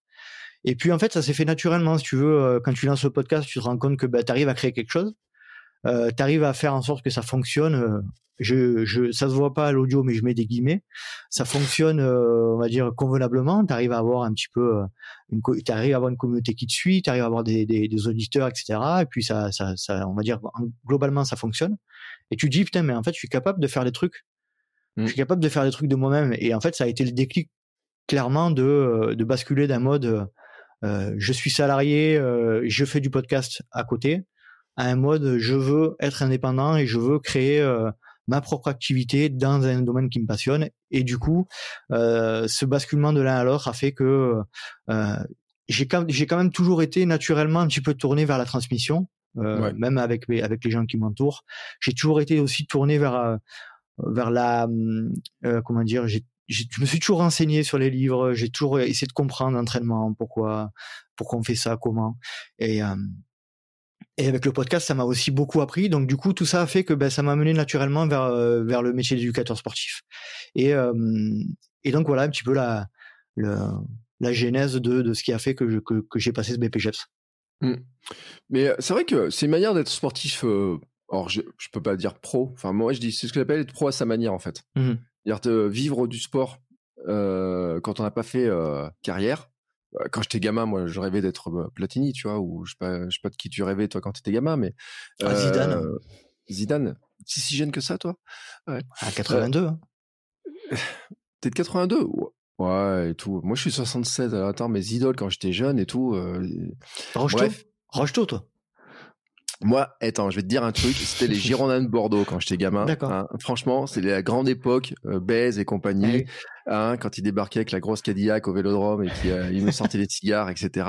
C'était l'époque où tout était clean au niveau. Il n'y avait pas de tricherie, euh, rien de, tout ça. Et on avait quand même la meilleure équipe du monde qui n'a jamais été créée, il faut le dire en club. Et euh, parce que c'était l'époque, il y avait bah, et mmh compagnie, tu sais. Et c'était Aimé Jacquet qui était entraîneur et tout. Donc, tu vois, Moi, je veux juste te dire à jamais les premiers. Allez, tu peux, tu peux basculer. Tu peux, tu peux poursuivre. À jamais les premiers, ouais. là que vous avez, vous avez inventé un espèce de truc à Marseille. C'est là, en fait, on voit vraiment chauvin. Euh, bref, mais bon, écoute, tu sais, je vais te dire un truc, et quand même, parce que moi, j'ai eu ma carte de supporter au Girondin de Bordeaux. J'ai, euh, j'étais euh, webmaster du Clermont Foot à l'époque où j'étais en joueur national, puis ils sont montés en Ligue 2. Donc, il y a très très longtemps, tu vois, maintenant, maintenant ils sont en Ligue 1. Et d'ailleurs, l'an dernier, je te rappelle qu'ils sont venus gagner 2-0 au Vélodrome. Donc, au, au passage, hein, à jamais euh, le premier, les premiers à avoir gagné au Vélodrome, tu vois, mes, mes petits gars là. Mais euh, je me rappelle quand l'OM a été champion de France, tu sais, et ça fait partie des euh, champions d'Europe, ça fait partie de des événements qui qui sortent le sport que du cadre sportif en fait. Tout à mhm. l'heure, on, on, parlait un peu de l'UTMB, on parlait de Kylian Jornet, euh, des, des, des, des, personnages comme ça. Tu as des sportifs qui arrivent à sortir le sport du sport en fait. Tu vois? Et euh, on pourrait le dire par exemple euh, Kylian Mbappé, tu vois, fait partie un peu de ces trucs-là. Euh, j'ai une petite pensée aussi, tu vois, pour ceux qui se disent bah tiens, j'aimerais bien mon plan de carrière pour mon enfant, tu vois, ça soit être Kylian Mbappé, tu vois. Alors je sais pas s'il y a des gens qui ont un plan de carrière qui se disent j'aimerais bien mon gamin soit euh, Kylian Jornet, tu vois, plus tard, un peu dans le même genre du truc, etc. Mais par contre, quand j'étais gamin, j'avais le trail n'existait pas. En tout cas, peut-être que les courses de montagne devaient exister, ce que, ce qui, ce qui mais c'était hors du cadre, tu vois. Euh, L'athlétisme, on voyait ça aux Jeux Olympiques, championnat du monde, etc. Et donc moi, c'est vrai, j'ai rêvé de foot. En mmh grandissant, le foot, ma carrière, moi, c'est terminé. Hein, il hein, y, a, y a plus rien à faire. En courant, je ne pourrais pas faire une grande carrière non plus en, en course à pied, mais en tout cas, on peut être à notre manière vivre du sport en fait mmh tu vois et c'est ça qui est intéressant aussi c'est de dire bah euh, par ça peut être par un podcast ça peut être par biais de euh, je m'étais posé la question tu sais de devenir coach je m'étais renseigné pour dire bah, tiens je vais passer un BPGEPS etc t'as quand même dû passer une année qui était un peu costaud je pense hein oui oui euh, clairement j'en ai parlé dans un épisode privé que j'ai fait pour mes Patreon là. Mmh. j'ai fait un petit retour sur cette formation là. oui, je m'attendais pas à une formation aussi euh, exigeante en termes de d'énergie, de, d'implication. Euh, voilà, moi j'ai quand même un, une, une, expérience professionnelle qui est quand même assez euh, soumise au, à la pression du chiffre, à la pression. Voilà, j'ai fait beaucoup de management euh, dans un milieu très particulier, euh, soumis à beaucoup de pression et tout. Et donc, j'étais habitué quoi.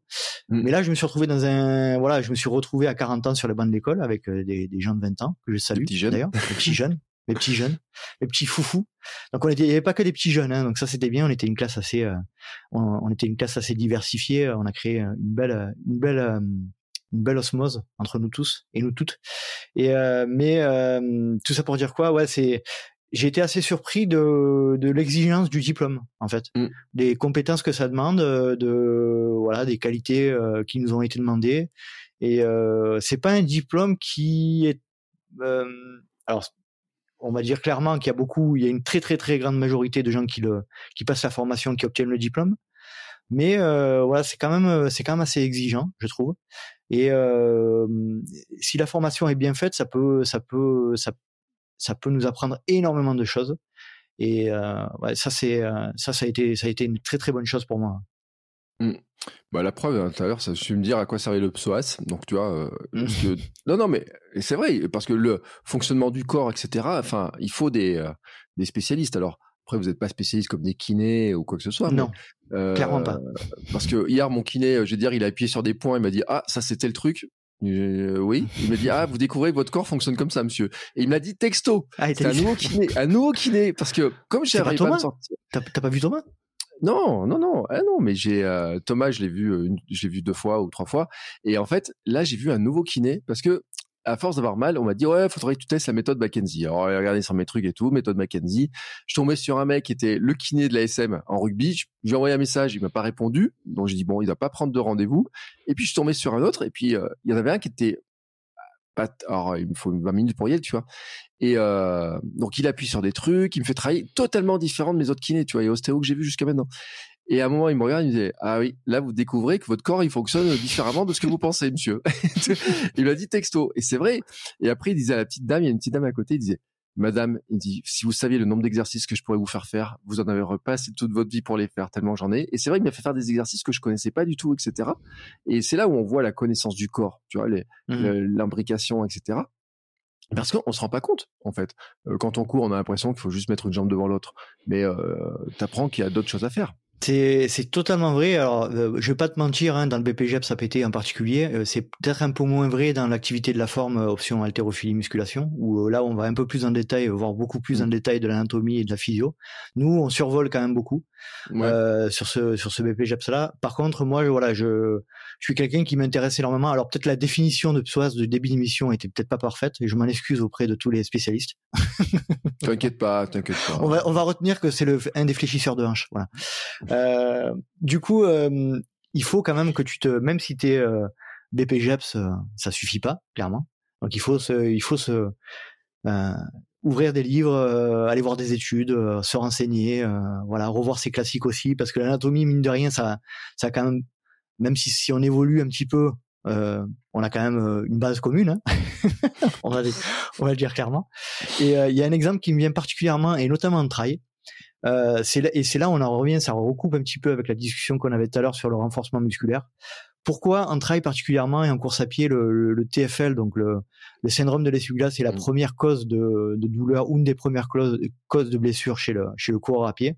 Ben C'est clairement qu'en fait, c'est un problème de stabilité de tout, euh, euh, de toute la structure en fait qui fait que il y a un déséquilibre, euh, notamment qui part du bassin euh, et qui fait que ça, ça tire un peu plus sur le, sur le, le tenseur du fascia lata, ça, ça crée, ça crée un, un échauffement au niveau du genou sur le côté et donc pour faire simple, euh, en gros, si on n'est pas assez euh, renforcé, si on n'est pas assez structuré de manière verticale euh, au niveau de notre corps, eh bien forcément au bout d'un moment, euh, ça va ça va coincer à des endroits.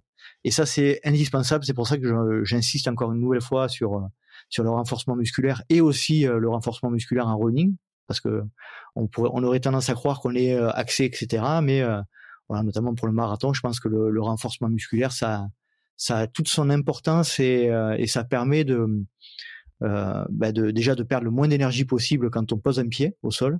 Et puis en plus, ça permet d'éviter les blessures. Ça, c'est évident. Mmh. Et puis, euh, faut le dire aussi, hein, c'est que comme nous sommes des êtres verticaux, Et à un moment donné, euh, tout ce qui n'est pas porté par le haut est supporté par le bas. Donc, euh, à un moment donné, quand on court, euh, on met une telle pression sur nos pieds, sur nos jambes, et on parle même pas de la descente, hein, on peut le dire aussi sur plat, que si le haut arrive un petit peu à alléger ce qui se passe en dessous, bah, c'est aussi moins de fatigue, il y a moins de contraintes, etc. Et pour revenir sur ton exemple, facialata et compagnie, mais tu sais, moi, ma, ma douleur que j'ai dans le bas du dos, euh, elle me fait mal jusqu'à ma cheville. Hein, c'est euh, par le biais des, des, des nerfs, des remontées de nerfs et tout. Euh, tu, re- puis tu découvres des nerfs et tout. Tu vois, moi je connaissais la sciatique à une époque, puis j'ai Mhm. découvert la- le nerf crural, tu vois, encore et tout. Puis il m'a encore expliqué un autre truc hier et tout, pour aboutir à un truc. Elle me dit, bah en fait c'est votre psoas. Et alors tu vois que j'ai vu plein de gens, etc. et tout, qui l'avaient pas vu. Tu vois, qui, ont, il a vu d'autres choses, etc.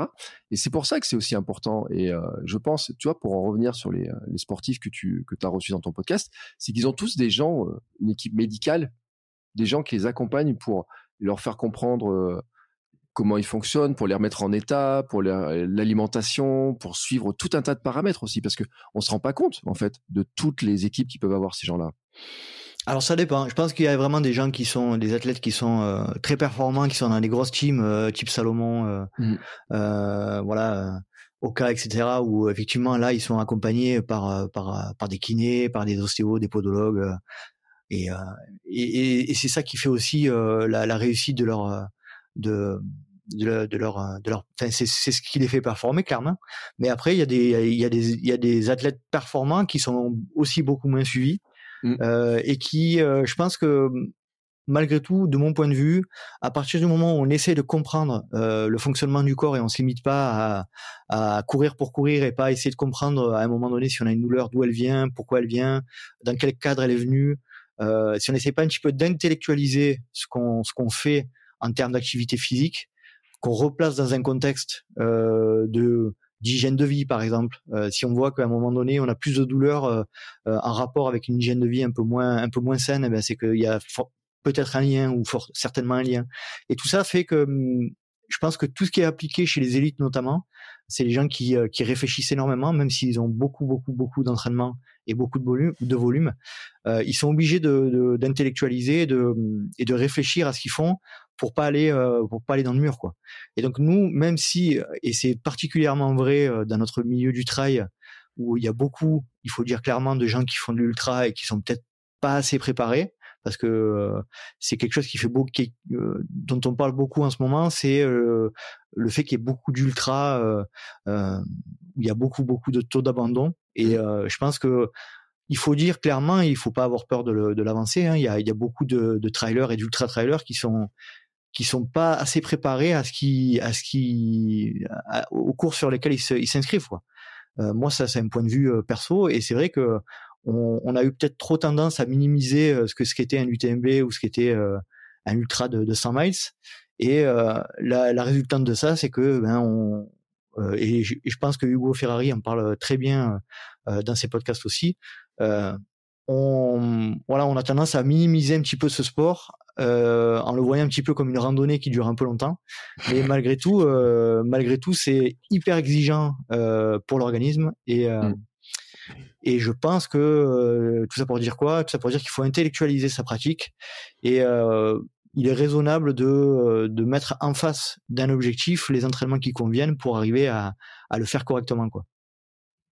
Mais, mais tu as raison de le dire, hein, parce que euh, c'est vrai qu'il y a plein de trucs qu'il faut comprendre. Euh, On se rend pas compte le rôle des émotions aussi, par exemple, sur le corps.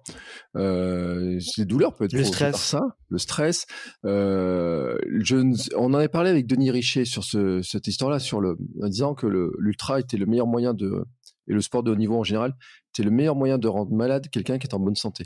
Euh, C'est un point de vue. Parce qu'il y a une grosse pression et, en- Mmh. et il disait que d'ailleurs la course à la distance, aux grandes distances qui augmentent, vient aussi en fait de bah, d'un- d'un- de, de- de notre fonctionnement humain en fait. Tu vois, il y a plein de choses de- Mhm. dedans. Donc il expliquait extrêmement bien. Et je vais pas reprendre ces mots, mais il expliquait vraiment bien cette histoire-là euh, parce que ça fait partie aussi de d'une question, c'est de pourquoi il y a de plus en plus de courses de plus en plus longues. Hein, euh, on, on disait qu'il y a des formats plus courts qui, qui reviennent un petit peu, etc. Mais il y avait une course à l'ultra. Et euh, Camille Bruyas, que j'avais vu un jour, elle dit, mais euh, elle dit, euh, faire 170 bornes, c'est quand même pas anodin. C'est pas un Ah, truc qui qu'on digère si facilement que ça, etc. Ça, c'est clair. Et, et c'est pas si simple que ça. Et quelle que soit la vitesse à laquelle on le fait, parce que là on parle de- des élites qui le font, en- qui vont faire un UTMB en 20 heures ou je sais pas combien. Les gens qui passent 40 heures, c'est-à-dire deux nuits au moins minimum, et euh, même plus hein, sur certaines courses. Mhm. Je parle même pas du tort des géants, parce que alors là le tort, c'est encore. euh, c'est encore niveau. Ouais, c'est encore, c'est encore un autre truc. Je sais même pas comment les mecs ont pu imaginer le tort des géants en fait. Bah, après, là, c'est. euh, après, c'est toutes les histoires de d'intensité de d'intensité Mm. d'effort aussi. Hein. Euh, euh, quand tu pars sur un tour des géants qui fait euh, plus de 300 bornes, euh, voilà, c'est c'est. euh, et il y a, y a aujourd'hui la version un peu plus rallongée du tour des géants qui est le tour des glaciers qui fait 450. Ouais. Euh, voilà, là, on est on est sur des niveaux de on est sur des niveaux d'ultra endurance qui sont euh, euh, qui sont inatteignables, on va dire, pour la majorité d'entre nous. Bien que même si euh, si on s'entraîne, je pense qu'on on, on peut boucler ce genre d'événement, mais euh, euh, moi, ce le truc que je retiens là-dedans, c'est effectivement se- vraiment se poser la question de pourquoi. Mm. Pourquoi je fais, pourquoi je fais ça? Et euh, et c'est une vraie question, c'est une vraie question qui peut être troublante. Hein. Moi, euh, voilà, je, je, mon, mon idée là aujourd'hui dans, dans l'épisode, c'est pas de dire, euh, euh, Ah, euh, on fait tous des, on fait tous des ultras, c'est une mode, etc. C'est pas ce que je dis, c'est que je pense qu'il y a beaucoup de gens qui se posent pas la question de pourquoi. Et si le pourquoi euh, il engendre euh, des problèmes familiaux parce que euh, ça prend trop de temps, parce que euh, parce qu'on passe son temps à s'entraîner alors que euh, alors qu'on n'a pas les capacités euh, horaires de le faire, les capacités peut-être même parfois financières ou euh, pourquoi? Pourquoi je veux m'inscrire à l'UTMB Est-ce que je le fais pour moi? Est-ce que je le fais euh, exceptionnellement pour me prouver que effectivement je suis capable de faire l'UTMB ou la diagonale des fous et que c'est un objectif et que et, que je serais très très fier de moi et les gens qui m'entourent seraient fiers de moi si j'y arrivais. Pourquoi? Est-ce que je fais l'UTMB euh, Est-ce que c'est pour prouver quelque chose aux autres? Est-ce que c'est euh, parce que j'ai besoin de, de montrer me- meilleur que je, que ce que je suis? C'est pour en parler à la machine à café? C'est pour des- ce sont des vraies questions euh, fondamentales. Ce qu'on appelle avec Pascal Ballucci, euh, que je salue d'ailleurs, qui est un, un entraîneur renommé euh, dans le milieu du trail et de l'endurance, euh, les motivations intrinsèques. Mm. Il a dû en parler, Denis Richer. C'est euh, les motivations intrinsèques, c'est les motivations qui viennent de l'intérieur, qui viennent de, de toi, le pourquoi, le pourquoi profond de ta pratique. Et tu as les motivations extrinsèques, qui est euh, l'image que tu renvoies, les réseaux sociaux, l'argent. Euh, bon, en l'occurrence dans le trail, c'est très peu le cas, mais euh, ça peut être l'argent, ça peut être euh, euh, la compétition de manière euh, je veux arriver premier, ça peut être ça peut être plein de choses. Mais il faut être au clair avec ça. Je pense qu'il faut être au clair et se dire je pourquoi je le fais, est-ce que ça en vaut vraiment la peine? Euh, Et c'est une, je pense que c'est une vraie question presque philosophique de de de, de notre pratique. Aujourd'hui, comme tu le disais très bien, on est dans, on est dans un, on le dit systématiquement, mais on est dans une normalisation de l'ultra endurance. Euh, ça a des effets euh, négatifs. Ça peut avoir des effets pervers aussi, et je pense que petit à petit, on commence à s'en rendre compte. Moi, je pars du principe que je, j'ai toujours voulu faire un ultra un jour. Je, je le ferai, mais pas dans n'importe quelle condition. Et, et comme je te disais tout à l'heure, euh, quand je, je me présenterai sur la ligne de départ du mute, j'aurai mis en face tout ce qui me permettra d'arriver au bout et, euh, dans des bonnes conditions. Voilà. Et parce que c'est un objectif que, que j'ai depuis des années, que je nourris depuis des années, qui est inscrit dans un processus long. Et je pense que c'est ce qui manque aussi beaucoup, et c'est ce qui a manqué, c'est un peu moins le cas aujourd'hui, mais c'est ce qui manque aussi euh, beaucoup aux gens qui, euh, qui s'inscrivent sur la diagonale des fous au bout de deux ans de pratique. Et euh, déjà, qu'est-ce que tu fais Enfin, quand tu commences le trail, si tu fais la diagonale des fous deux ans après, qu'est-ce qui te reste à faire? Après, Ouais, le, le Cambodge, ouais, ou le tort des gens. le tort des gens. Après, c'est un point de vue personnel. Le Je- de sable aussi. Non, mais après, c'est vrai. Non, mais c'est, je suis d'accord avec toi, en fait. C'est, euh, un peu la définition des objectifs, en fait. C'est comment tu places tes objectifs et comment tu, tu, tu gardes aussi, euh, j'ai envie de dire, l'envie d'année en année, parce que, euh, je pense que, et puis on, les, les barrières le permettent en plus sur certaines courses, les Mm. barrières larges, etc., permettent de le faire et de le gérer. Mais c'est vrai qu'après, euh, la question, c'est comment tu progresses, comment tu passes de course en course, etc. Bon, l'UTMB, il faut d'abord que tu aies les points, donc c'est déjà une chose. Après, tu as, de savoir si tu auras une place ou pas, donc tu es obligé de t'inscrire sur du long terme quand même pour l'UTMB, ce qui n'est pas forcément le cas pour, pour d'autres courses Mm. où, où finalement bah, le marathon des sables, t'as pas de, tu peux te dire je m'inscris au marathon des sables, je m'entraîne, etc. T'as pas de qualificatif, t'as pas de choses comme ça, tu vois. alors que c'est vrai que l'UTMB déjà, faut déjà te dire. C'est un processus qui est, qui est plus long processus plus réfléchi. Tu es obligé de passer par les points, etc. Tu as les systèmes, etc. Enfin, c'est plus Donc, complexe que les points aujourd'hui. Hein. Je vais pas rentrer ouais. dans le détail, mais euh, ouais, on, a... bon, on va pas rentrer dans le détail. De toute façon, c'est facile maintenant. Tous les trails s'appellent UTMB, by UTMB. Euh, je sais pas combien il y a de trails by UTMB maintenant qui sont organisés. C'est, ouais, c'est impressionnant parce que même moi, il y en a. J'avais vu, tu sais, quand ils annoncé tous en même temps qu'ils devenaient euh, by UTMB et tout, il y avait plein de trails. Et puis je me suis rendu compte qu'au puy en volée, le trail était by UTMB, etc. Et d'ailleurs, ce qui fait venir des euh, certains euh, sportifs un peu plus haut niveau, j'ai l'impression, tu vois, en tout cas où on en parle un peu plus, etc. Mais euh, bon, bref, il y a un système qui est encore euh, qui se complexifie, mais c'est normal parce que il le place comme étant le championnat du monde, finalement, le, summum de, tout. Mais c'est vrai que tu as raison.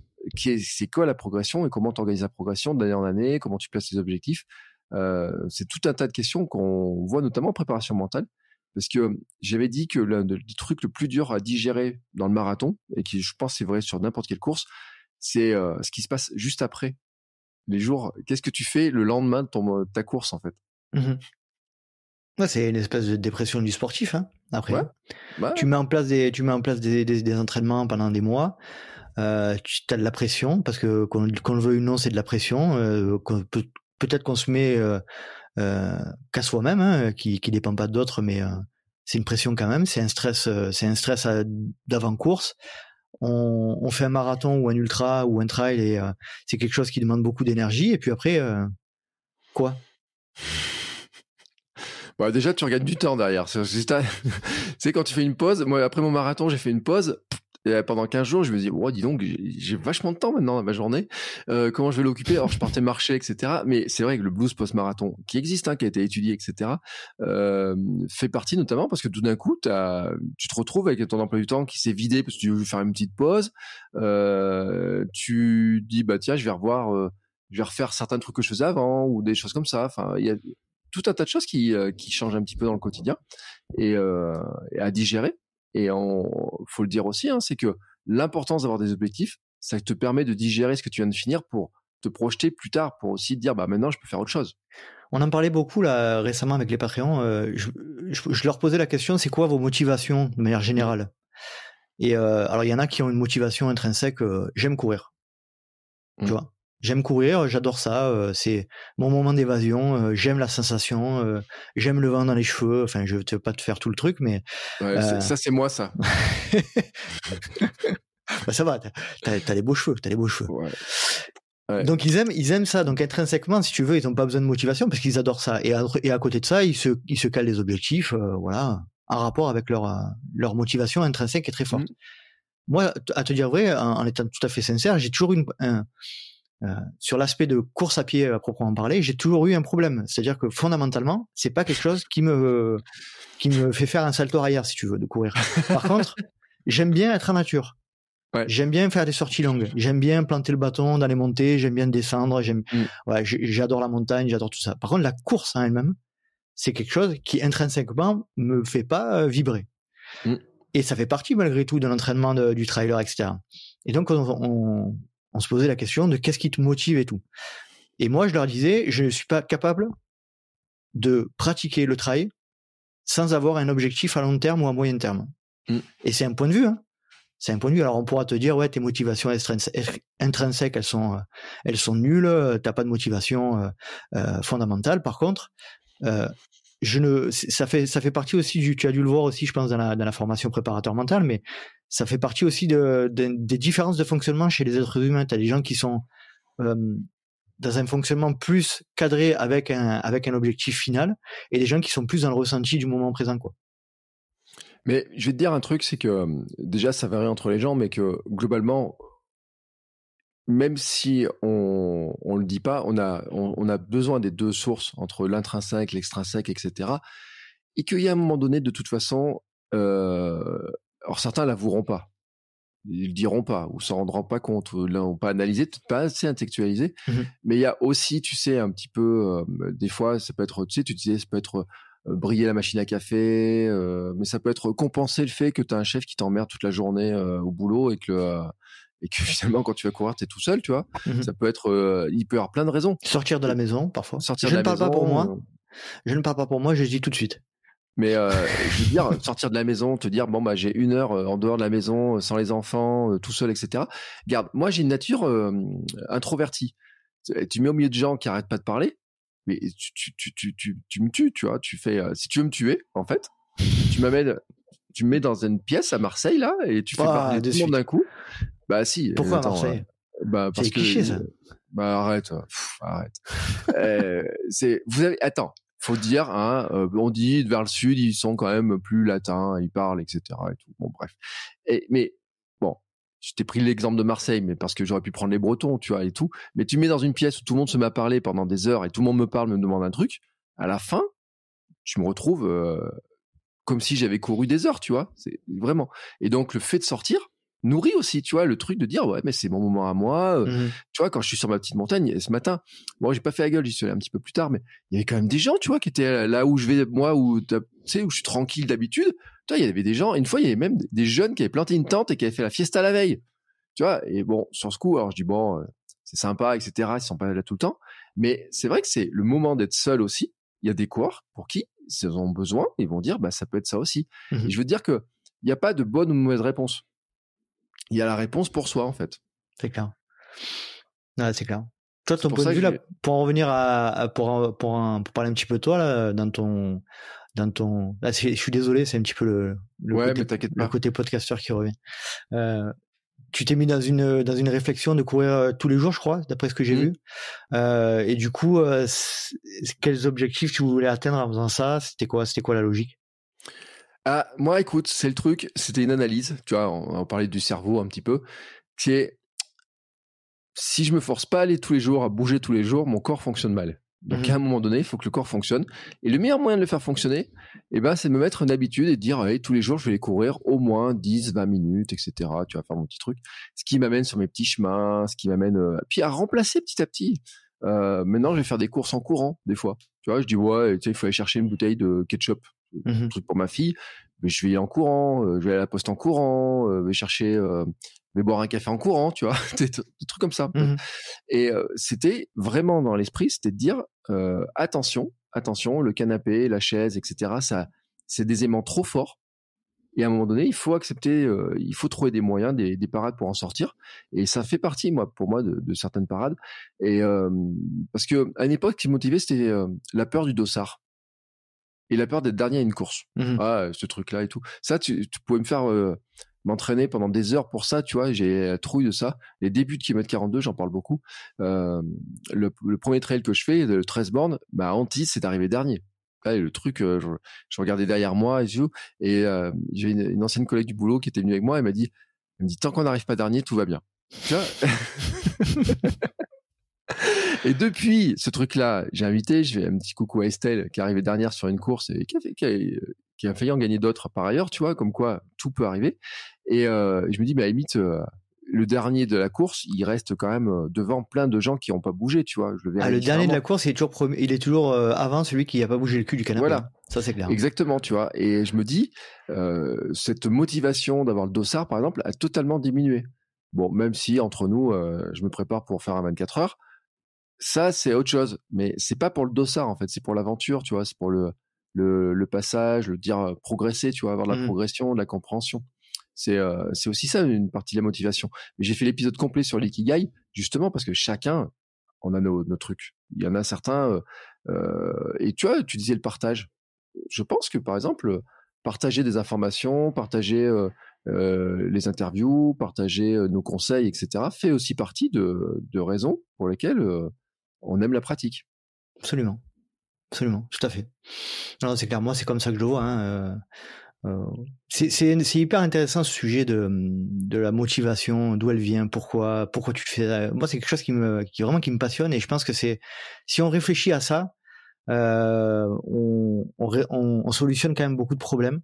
on, comprend mieux, on est plus clairvoyant sur notre pratique et parce que on va pas se mentir, surtout nous en tant que trailer ou ou, ou d'ultra distance quoi, on, on, on, passe un peu pour des illuminés quoi. Enfin moi je, enfin je te donne un peu l'exemple. J'étais en belle famille, d'ailleurs pas très loin de chez toi là, parce que quand j'ai vu que j'ai posté j'ai posté une, une photo à Monistrol d'Allier et tu m'as répondu, de la maison. Tu m'as répondu, descends un petit peu le cours d'eau, t'arrives à la maison. bon, et attends, je te l'ai pas dit. Il y a 93 km précisément. Ah, et à l'arrivée, quand tu seras arrivé, il y avait une grosse côte ah, pour arriver à la maison.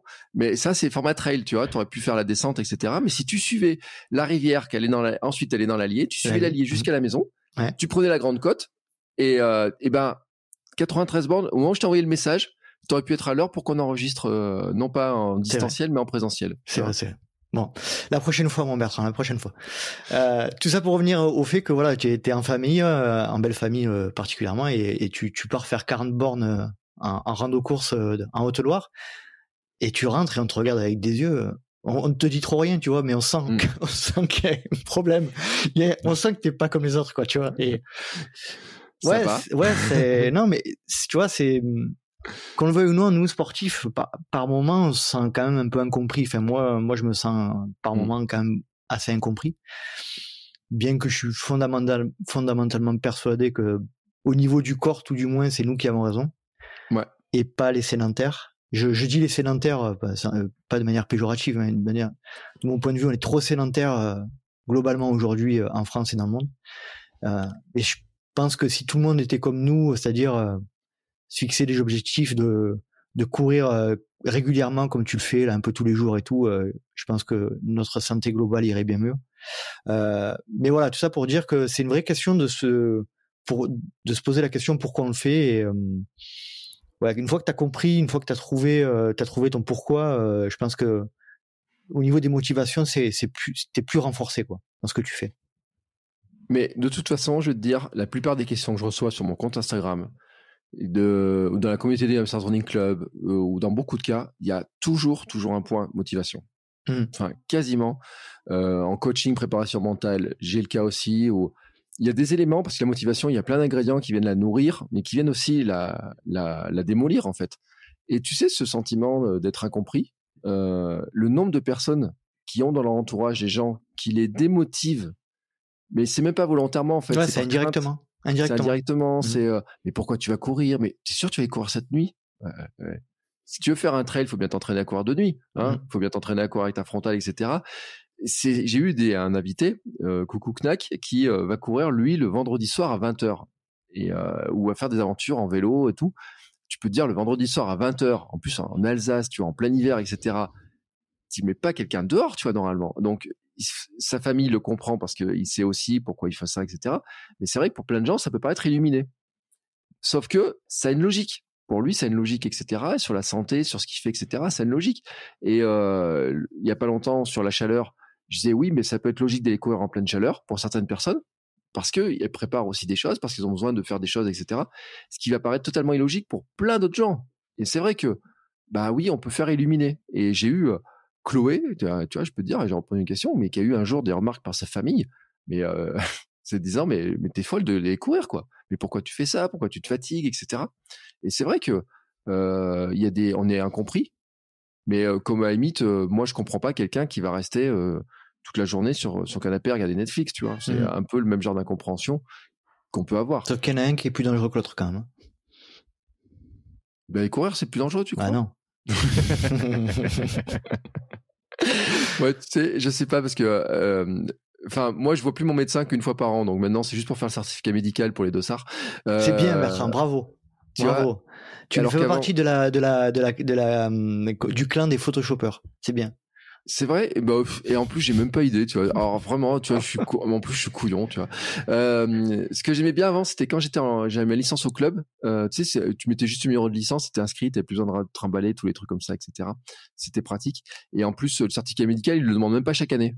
Il demande une fois tous les trois ans, tu Mhm. vois. Alors, et à bout d'un moment, euh, ma médecin, euh, si je, à la limite, tu vois, si j'étais pas allé la voir, je serais même pas, je, je saurais même pas qu'elle part à la retraite. Euh, j'aurais pu me retrouver avec sa remplaçante ou son remplaçant sans me rendre compte que les dossiers avaient transité, etc. Mais alors qu'à une époque, j'allais quand même beaucoup plus souvent, tu vois, chez le docteur, quand je fais 30 kilos de plus, je regarde l'historique parce que sur mon, j'ai l'historique des consultations, je regarde les accélérations à un moment donné, et puis euh, bon, il y a un truc à jouer aussi, c'est le harcèlement au boulot, Mhm. euh, où là j'ai beaucoup d'accélération, et puis d'un coup un frein, et ce frein en fait, c'est le moment où je me suis mis à refaire du sport, Mhm. je me suis mis à pas que courir, mais à manger mieux, dormir plus, refaire du sport, retrouver l'équilibre, euh, me débarrasser aussi de un peu de personnes toxiques avec le boulot, etc. Tu vois. Et, euh, et c'est un équilibre de vie en fait. Et je suis d'accord avec toi, on est dans le vrai. Je pense qu'on est dans le vrai. Mais tout le monde en est convaincu. Ceux qui nous écoutent, ils le savent.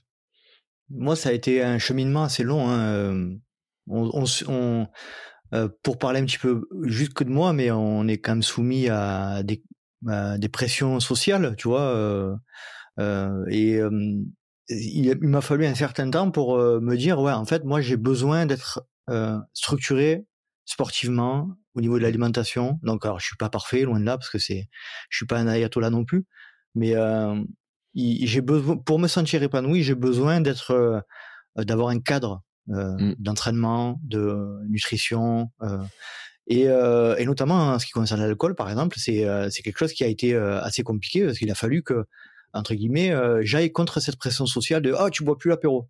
Mm. Et ça, Ah on ça- entend, on entend très souvent quand on quand on veut vraiment euh, faire attention à sa diète et à, et à sa nutrition. Il, enfin, il est reconnu et euh, et c'est évident que l'alcool c'est le pire ennemi du sportif parce que ça déshydrate euh, et euh, et ça rend- et ça nous rend plus fragiles. Donc, euh, euh, si on veut être un sportif en bonne santé, il faut quand même éviter de se prendre des murs tout le week-end, quoi. Tu vois, c'est c'est mieux. Et donc, Ouais, sauf si t'as une casquette verte.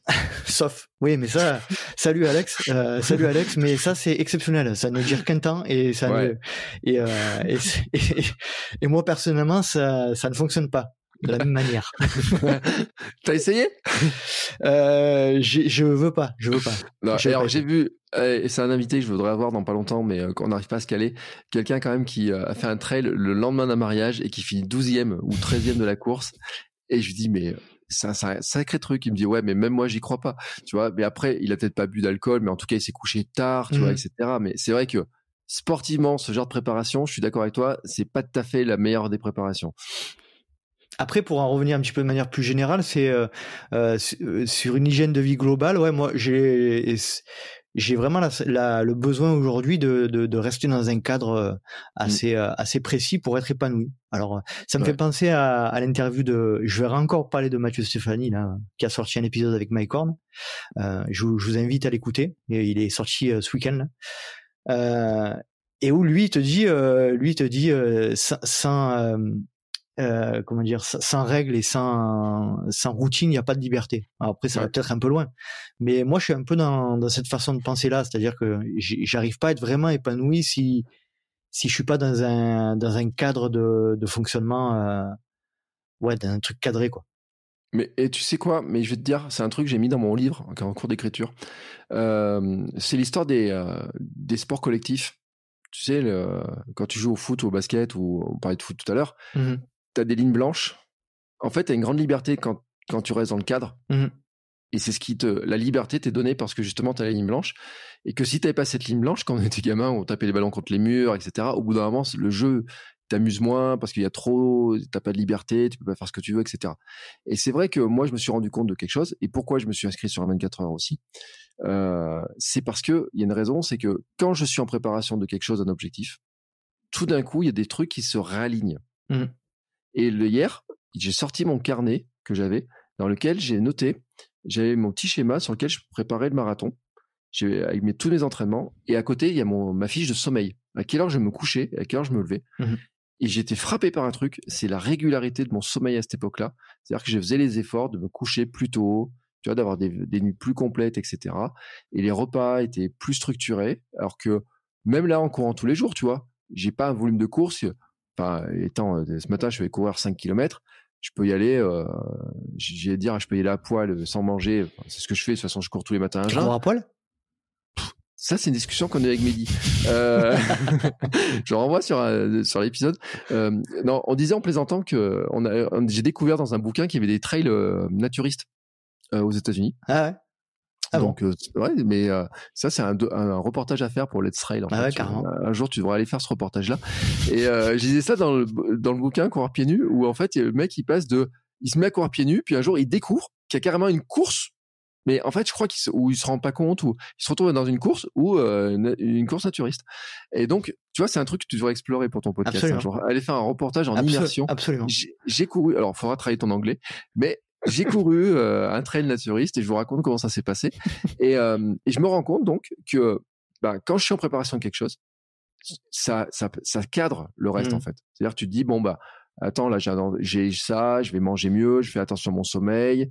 Euh, je suis sûr même qu'il y a des gens qui vont plus voir le kiné et l'ostéo euh, quand ils préparent des trucs que quand ils font rien, tu vois, ou qui font plus attention à plein de choses. Et euh, je crois que c'est le mode de fonctionnement de certains humains dont nous faisons partie, en tout cas.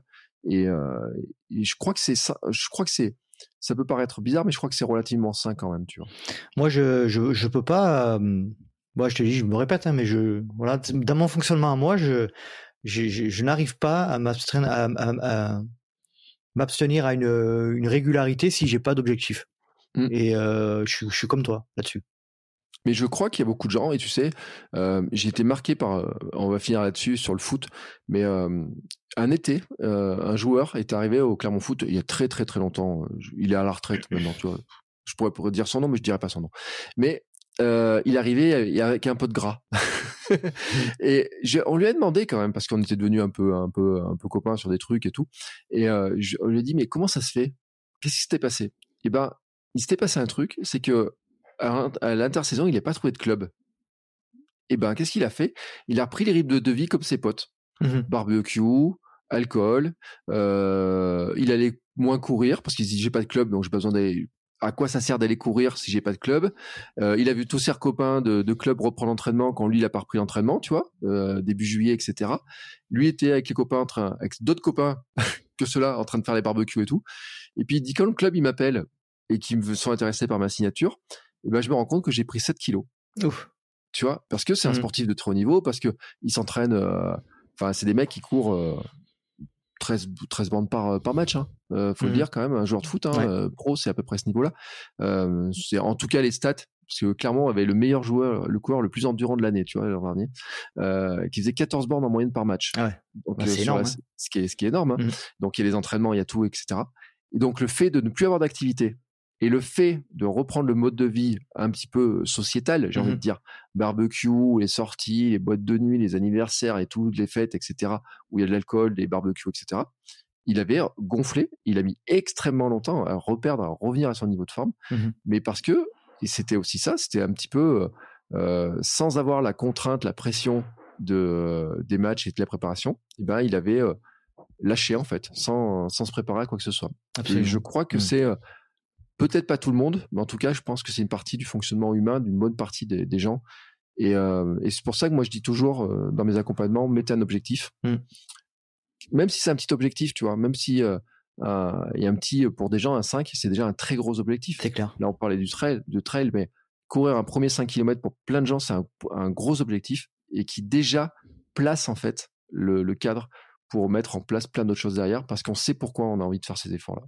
Puis après, euh, pour parler un petit peu de, séance d'entraînement, c'est quand tu fixes un objectif, et notamment un trail, euh, ça détermine aussi la construction de ta, ta saison, c'est-à-dire euh, comment tu vas comment tu vas mmh. organiser ta saison, comment tu vas placer tes blocs pour pour arriver à faire assez de volume pour pouvoir les, les encaisser le jour le jour J.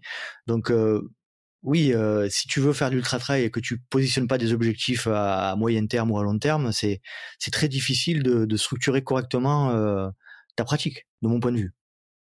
Mais je suis d'accord avec toi, parce que c'est vrai que c'est l'entraînement euh, long terme quand même hein, pour mmh. arriver à faire euh, ces, ces distances-là. Et plus les distances augmentent. il faut, il faut, euh, plus les distances augmentent, je te coupe, excuse-moi Bertrand, mais plus les distances augmentent et plus il faut laisser le temps au corps de, de s'adapter à l'effort long. Voilà. Donc en gros, il faut lui laisser le temps euh, euh, d'augmenter petit à petit le volume, euh, d'augmenter petit à petit la charge, euh, pour pour faire en sorte que le corps s'adapte au niveau des articulations, au niveau musculaire, au niveau cardio aussi notamment, au niveau de la gestion de la fatigue, au niveau de la gestion des, du transit intestinal, de plein de choses qui font que si tu passes de canapé à UTMB en deux ans, euh, hormis casquette verte, salut Alex, euh, ça peut être très difficile et ça, pour, enfin pour moi c'est c'est compliqué. Il faut laisser le temps, euh, il faut laisser le temps au corps de s'habituer à l'effort. Mm. Eh ben écoute, tu sais quoi, c'est une magnifique conclusion. Euh, Et puis pour ceux qui veulent creuser, de toute façon, euh, avec tous les contenus que tu as partagés sur ton podcast, etc. Puis en plus, ce qui est bien, c'est qu'il y a de la variété. Et je t'ai dit, et un épisode que j'ai adoré, c'est que Justine Galland, le photographe. Ouais, Justin Galland, ouais. Ouais, Justin Galland. Oui, je l'ai dit à l'anglaise, mais j'ai trouvé que c'était très intéressant aussi de voir comment un, un, jeune arrive à rentrer dans le monde, mm. travailler dans le sport, mais par le biais de la photo et de la vidéo, tout en étant lui-même. On parlait tout à l'heure de suivre les gars et tout, euh, comment il faut être affûté aussi pour arriver à le faire. Mais je trouvais que c'était un, un, autre exemple aussi de voir que finalement tu peux travailler dans le monde du sport, mmh mais par un autre biais que de dire euh, il y a ceux qui gagnent les courses, il y a ceux qui les suivent, ceux qui les organisent, ceux qui font des trucs, ceux qui entraînent, etc.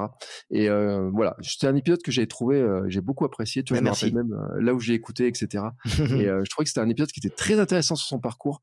Euh, sur comment il avait fait et sur aussi une autre manière de vivre le trail et de, mmh vivre le, de vivre les choses. Mais merci Bertrand, c'est très sympa. Eh ben écoute, tu sais ce qu'il nous reste à dire? Bah oui. Eh ben où est-ce qu'on te retrouve? Euh, ben, on me retrouve euh, sur euh, les réseaux sociaux, Instagram et Facebook. Alors j'ai des, comptes Let's Try Podcast et puis j'ai les comptes Nico Guilleneuf sur sur Instagram, sur Facebook et aussi sur Strava. Donc voilà. Et puis vous pouvez nous rejoindre aussi sur la tribu des Patreons, sur patreon.com slash let's try le podcast. Voilà, voilà où on peut me retrouver. Voilà, et puis moi je mettrai bien sûr tous les liens en note de l'épisode. Euh, bon, LinkedIn aussi, pardon Bertrand. LinkedIn ah oui, aussi. Oui, c'est vrai, je t'ai vu mmh. passer sur LinkedIn aussi. Ouais. Euh, je mettrai bien sûr tous les liens en note d'épisode. Tu m'envoies tout par mail, hein, comme Pas ça, euh, on est tranquille. Et puis, euh, et puis, on a compris ton objectif de l'an prochain. Hein, J'ai compris que ça m'adhère. Mmh bah écoute, c'est une belle, une belle course en tout cas. Hein. J'ai vu ceux qui avaient participé cette année. On, il y a eu des, des jolies, des jolies photos, etc. Euh, merci beaucoup. Nicolas, pour euh, ce moment passé avec toi, c'était très agréable et puis c'est bien parce que tu vois, ça donne ceux qui connaissaient pas ton podcast, il y en a quelques-uns, mais pas beaucoup. Oh, euh, pas beaucoup. euh, non, mais dans le milieu du trail, l'avantage du trail, c'est que comme ça, en fait, ceux qui sont vraiment intéressés par le trail, d'avoir un podcast qui parle vraiment de trail, c'est euh, c'est pas du saupoudrage sur le trail, c'est vraiment de d'approfondir. Et euh, mais je pense que ceux qui s'intéressent pas au trail devraient aussi écouter parce que il y a des euh, il y a plein d'épisodes où finalement, il n'y a pas que le trail en fait. Il y a, y a plein de trucs qui sont qu'on peut transposer à plein d'autres choses. Et, euh, et ceux qui s'ennuient un petit peu, tu vois, qui savent plus trop quoi écouter là, yep, ils peuvent basculer, ils trouveront plein, plein, plein, plein de choses chez toi et euh, ils apprendront plein de choses. Ça, c'est sûr, parce qu'il y a, y a plein de cas différents, il y a plein de personnages différents, etc. sur leur, sur les apports. Et euh, c'est vraiment très intéressant. Et donc, bah, merci pour. Bah, merci à toi. Merci pour les compliments. C'est très très gentil, Bertrand. Voilà, j'écoute régulièrement et euh, j'écoute pas tous les épisodes parce que tu sais, je suis un peu sélectif sur les et épisodes, etc. Il y a tellement, on est tellement des, nombreux. Des thématiques. et puis il y a des moments, je coupe tout et euh, surtout quand je cours pieds nus, en fait, je coupe tout et j'écoute juste euh, le bruit de mes pieds et les lapins, les oiseaux, etc. Et ça fait partie de ma motivation. T'as bien raison. Écoute, eh ben écoute, sur ce, on va se laisser. Je te remercie encore une fois, Nicolas, pour euh, ce moment de discussion qui était très intéressant. On a un petit peu vu aussi euh, l'envers du décor. Et puis, euh, bah, nous, écoutez, on se retrouve la semaine prochaine pour un nouvel épisode. Je vous dis pas l'invité parce qu'en fait, je n'en sais rien du tout. je n'en sais rien du tout, mais en tout cas, vous savez qu'on va parler de course à pied, de mouvement, du plaisir de bouger, etc. et de comment on devient champion et championne du monde de son monde. Ciao, ciao. Merci Bertrand, salut.